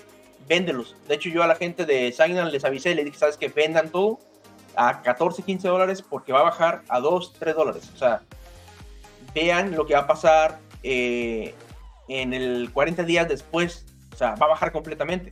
Mm. Ahora, todos los demás que van a ir liberando poco a poco, ya no van a afectar absolutamente nada al precio de este token. Entonces, por eso cuando bajó a 1.8, yo le dije a todos, compren porque ya no va a haber nada que afecte. O sea, ya en este momento ya para arriba. Puede ser que empiece a tener olas, pero ahora va para subir. O sea, porque tiene una usabilidad del token y ya todos los demás porcentajes se va a liberar de aquí a dos años, poco a poco, a todos los demás. Mm. Así que ya conviene comprar el token. Claro, porque ya el, resto de, de las liberaciones van a ser paulatinas y no van a terminar afectando el precio. Y si se empieza a utilizar la plataforma y hay un 80% de quema, y un 20% como entre comillas para la tesorería, independiente de ese 5% de, de, inflación que van a tener año con año, va a tener un aumento de a poco si, si claramente la gente empieza a utilizar Polkadot como, como, una, como un intermediario para poder hacer movimientos, sobre todo de EFI, me imagino yo, y compras de NFT, lo que, lo que es la misma red, con lo que son los tokens de Ethereum, o sea, Imagínate, pues podría, podría empezar a subir y tener una. Pero te das cuenta cómo uno va enganchando cada una de las cosas. Tú, tú estás dando. Te, das cuenta de eso, Jorge? O sea, como uno de a poco va. Dije, ya, ok, esta es la cantidad de tokens que tienen, esta es la cantidad de tokens que están produciendo, para esto se utilizan. ¿Tú has visto alguna, algún proyecto que tú dijeras, oye, e, este proyecto está o no está? Este, ¿Tendrá algún problema vinculado con la tokenomía? Eh, mira, escuché atentamente la exposición de Juan. Eh, con Juan nos conocemos hace más de cinco años. El problema que tengo yo es que, eh, excepto por el esquema de Bitcoin, me cuesta visualizar una moneda, una criptomoneda, que, que sea sustentable en el largo plazo sin tener algún tipo de problema puntual. No estoy diciendo que que vayan a fracasar todas las altcoins, perdón, yo sospecho que muchas altcoins van a fracasar y van a ser poquitas las que van a entregar valor, van a entregar plusvalía. Entonces, eh, eh, lo que a mí me preocupa es cómo se apartan del modelo que yo pienso que, honestamente, que es el, el, que está mejor diseñado para que sea exitoso y sustentable en el largo plazo. Para mí es Bitcoin, ¿por qué? Porque tiene una, una serie de cualidades que los otros proyectos no tienen y por lo tanto implican un riesgo. Por ejemplo, El primero es que en Bitcoin tú tienes definida una escasez absoluta, que, que, está definido su criterio de emisión de moneda y que mm, vas a tener un máximo de 21 millones de Bitcoin hacia el 2140 y no vas a tener más. Entonces, ese atributo de escasez digital, mm. cuando tenemos un mundo de abundancia digital, es un atributo que a mí me da confianza en el proyecto. Segundo, es una red verdaderamente descentralizada. Tú tienes servidores en los cuales los nodos cooperan para mantener la seguridad. Mm. Algunos de estos tokens funcionan sobre red Ethereum o sobre eh, máquinas equivalentes que funcionan sobre servidores como por ejemplo de Amazon. En estos momentos de guerra pudiera ser que hay una orden ejecutiva en el cual el Departamento de Estado dice apaguen todos estos servidores y el proyecto simplemente desaparece. Y, eso puede pasar. O sea, tú y yo empezamos la sesión de hoy día hablando de que Visa y Mastercard se iban a cualquier costo y dejaban de funcionar para los ciudadanos o para los clientes rusos, ¿ya? Mm. En diferentes condiciones. Y, llegó la orden y se acabó. Entonces, si, si yo tenía una cafetería, una cervecería que recibía pagos y la mayoría de mis clientes funcionaban con eso, hoy día tengo un problema de riesgo de negocio porque, porque tenía ese tema. Entonces, yo veo que muchos altcoins tienen un problema de riesgo potencial, no digo que vaya a ocurrir mañana, y que por lo tanto si yo decidiera invertir lo multiplicaría por ese riesgo como para poder asumir este tema. Eh, eh, esa es como mi lógica, digamos. ¿ah? Eh, y, eso es lo que a mí me produce incerteza.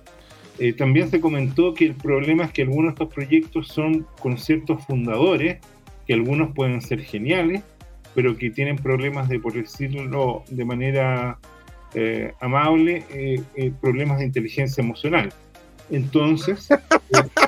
qué, políticamente correcto. Tienen, tiene, tiene una situación de no saber hasta dónde llegan las libertades de otro y las suyas. Es, algo muy... ese, es otro riesgo que aparece. Entonces, cuando... ya, ok, sí.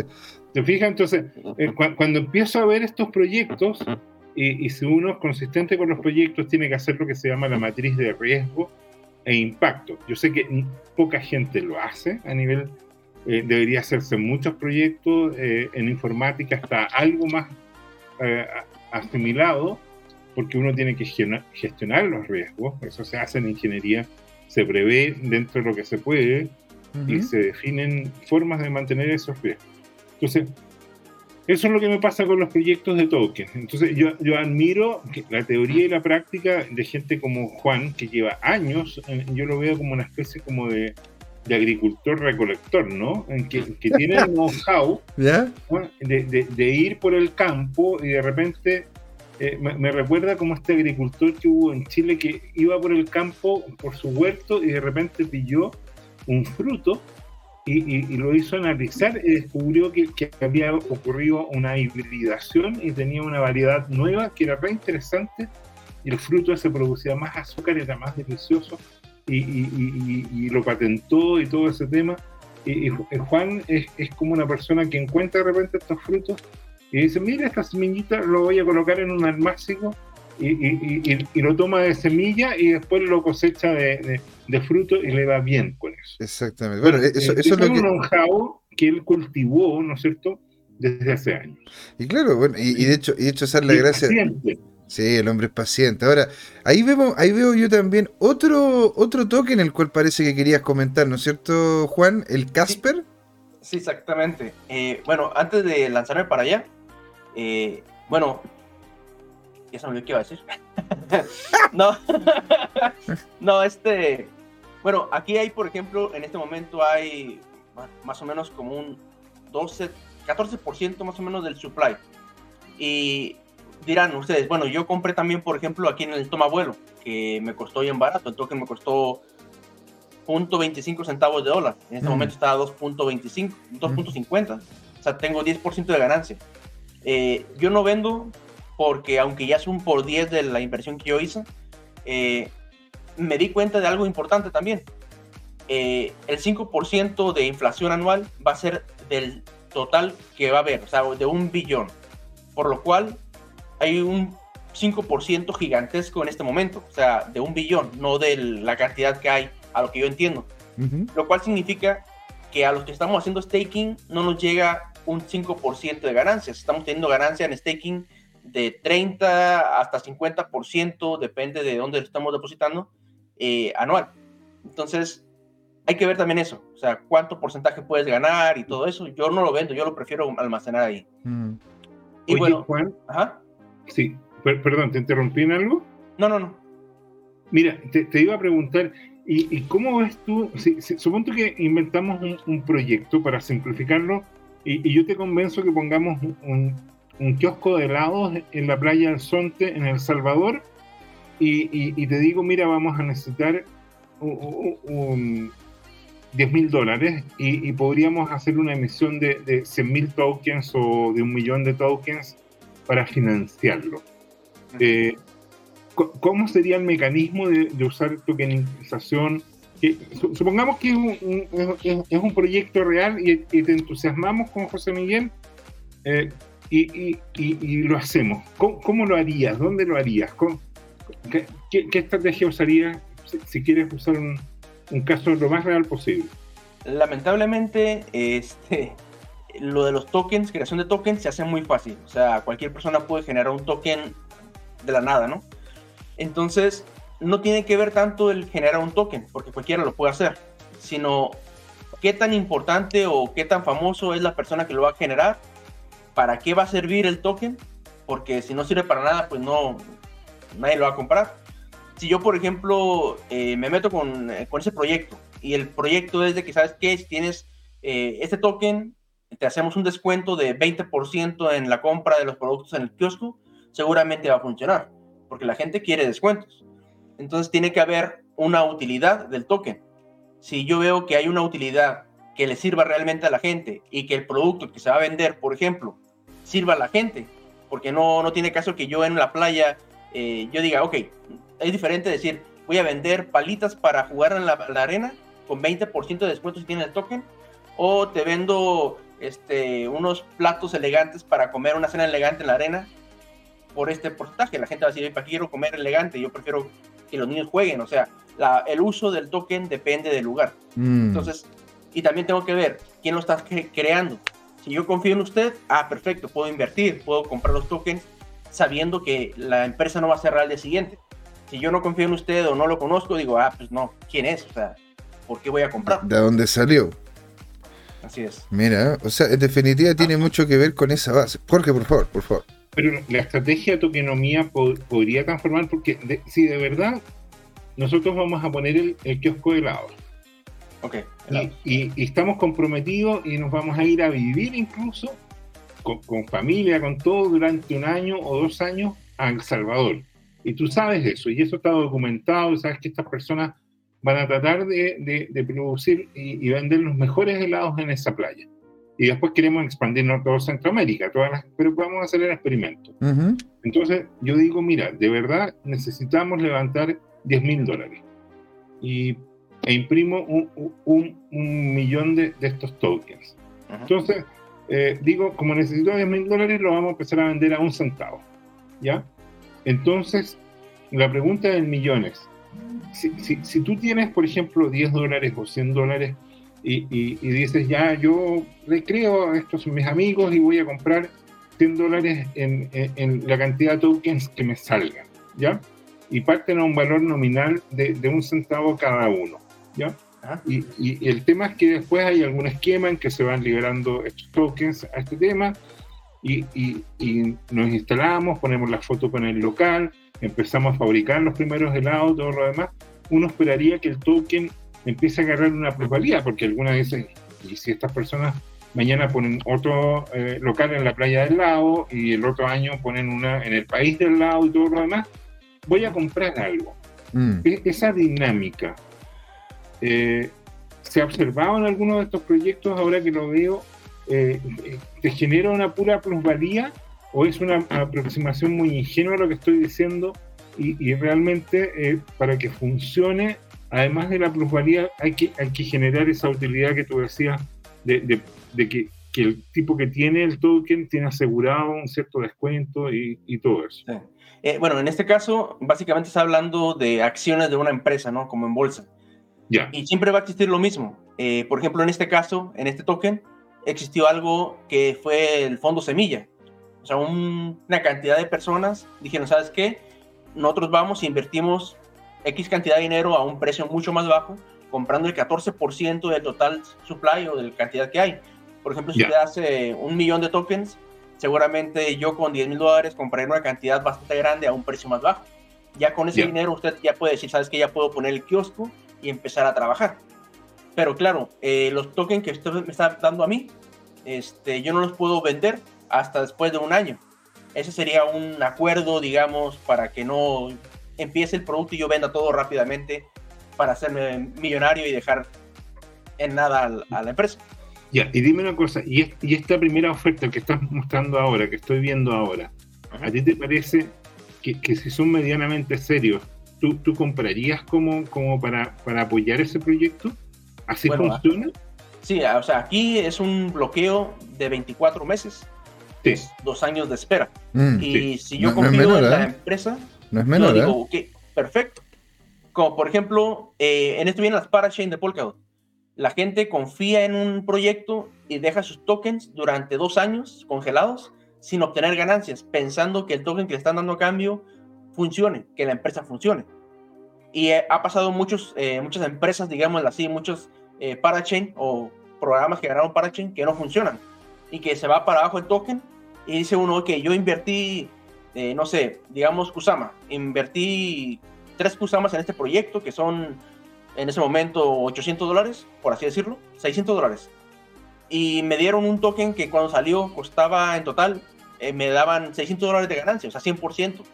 Pero bajó el precio del token y ahora vale 50 dólares.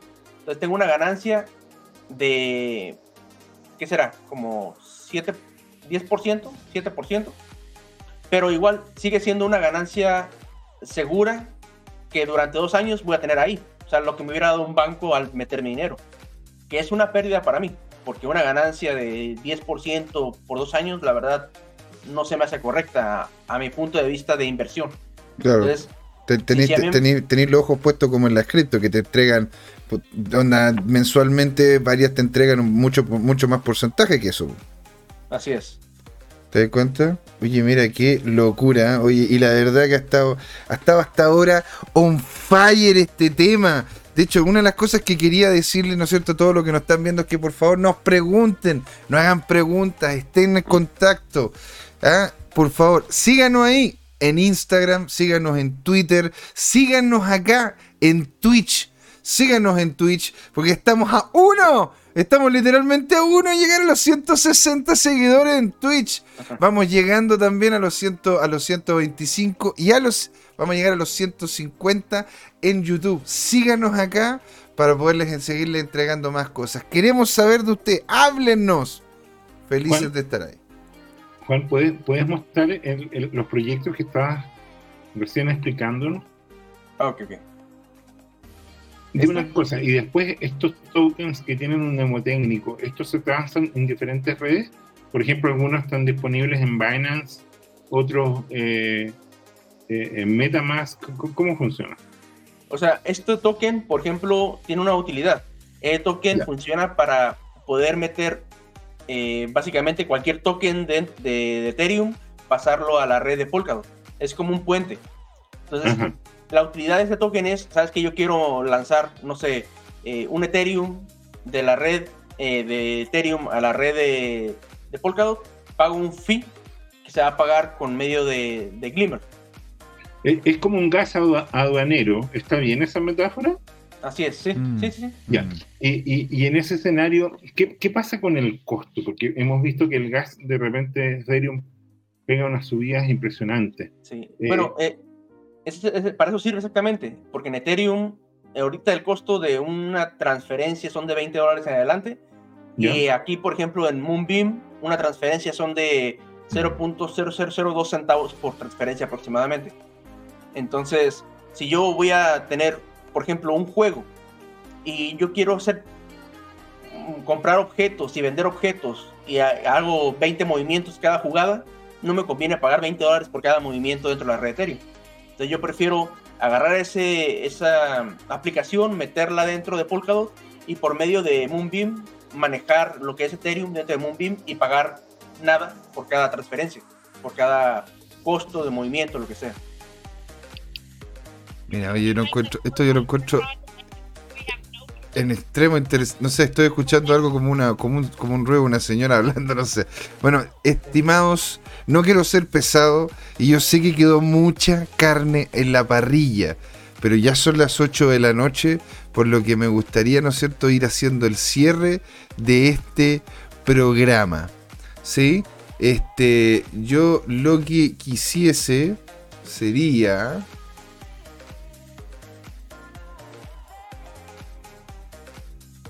Y para antes de irme, nada más quería mostrarle esta gráfica. Ajá. Que fue Casper. 1.25 eh, hasta actualmente está a .06. Y yo les avisé a todos que no lo compraran. porque entré a la tokenomía del proyecto. Bueno, actualmente ya no está. Ya no, no aparece. Pero la tokenomía de este proyecto era de que tú comprabas y no te iban a liberar hasta dos años después y solamente los que compraron en la preventa podían comprar al instante, vender al instante. Entonces era una estafa completa. Solamente habían comprado los dueños del, proyecto y ahora dejaron sin ganancias, o bueno, con ganancias mínimas, a los que compraron la preventa, que es un por dos, pero aún no llega en los dos años, todavía les falta un año, así que no, no, no van a tener nada. Qué interesante. Oye, dime Juan, eh, este, este esquema entonces en el fondo son formas elegantes de estafar y, y elegantes y ilegales, por así decirlo. No están regulados. Eh, sí, o sea, depende, eh, porque ellos no te están ocultando nada. Realmente ellos te dicen, ¿sabes qué? Tú compras el token y dentro de dos años te vas a liberar eh, porque lo compraste a un precio muy bajo. Pero si investigan y ven que la tokenomía que te están mostrando dice, ¿sabes qué? Tú no vas a liberar en dos, en dos años. Pero fulanito de tal que compró antes que tú, que fue un ángel inversor o lo que sea, va a poder liberar a los dos días, pues ahí está la lógica, ¿sabes qué? No compro, porque es un proyecto que es una estafa. Es un proyecto. Ahora, dime una cosa, ¿y, qué pasa si, por ejemplo, tú sabes este proyecto, eh, te preguntamos por Casper al día siguiente y tú dices esto? Y, tú dices, mira, yo pienso que esto es una estafa, eh, que podría ser una estafa o, que no conviene. Eh, de alguna manera, de repente ellos podrían demandarte por difamación, por ejemplo, eh, eh, eh, ¿es llegaría a emitir una, una, opinión de ese tipo o, pues, o, qué? Pues la opinión yo la di. O sea, la opinión, yo hice un video, de hecho, en mi canal de YouTube diciendo que era una estafa. rápidamente todos los que seguían a Casper fueron a decirme que, pues, que no era verdad, que quitara este video. Este, yo les dije, mira, aquí están las pruebas, te estoy explicando el por qué es una estafa. tú sabrás si quieres comprar, pero me dijeron, es que tú no alcanzaste a comprar. Le digo, oye, todavía no se cierra. Yo podría comprar en este momento, podría comprar lo que quiera, pero no pienso meter dinero en esta cosa. O sea, y aquí está el porqué. O sea, te estoy mostrando la tokenomía, te estoy mostrando que ustedes van a tener que quedarse durante un año sin poder vender y otros van a poder vender al día siguiente, en cuanto salga el proyecto. Y estamos hablando de un 15% básicamente del porcentaje total que se va a vender al día siguiente. Por eso cuando salió a un dólar 20 bajó rápidamente, porque toda la gente que tenía una compra de 0.001 centavos, creo que compraron Los Ángeles, se vendió al instante. Y los que compraron a 0.03 tendría que esperarse un año para poder vender. Ya, y esto entiendo perfecto que era un esquema de enriquecimiento fácil y rápido, digamos. Ahora dime una cosa, em, y, y, independiente de eso, el Casper, cuando tú mirabas el proyecto, eh, ¿tenía alguna como lógica de utilidad? ¿Tenía una propuesta de valor? ¿O en realidad era simplemente un, envoltorio como para, para, para, propiciar la estafa? Qué bueno que preguntó eso. Era una estafa directa. Porque en ah. esa fecha, en esa fecha, estaba saliendo la actualización de Ethereum llamada Casper. Ah. se, se, escuchaba por todas partes Casper, Casper, Casper. Y esta em, empresa agarró el nombre y se lo pusieron y dijeron, nosotros somos Casper. y le preguntas, oye, pero son los de Ethereum, la actualización. Sí, sí, va a tener la actualización. Pero no significa que ellos eran de los que hablaba todo el mundo.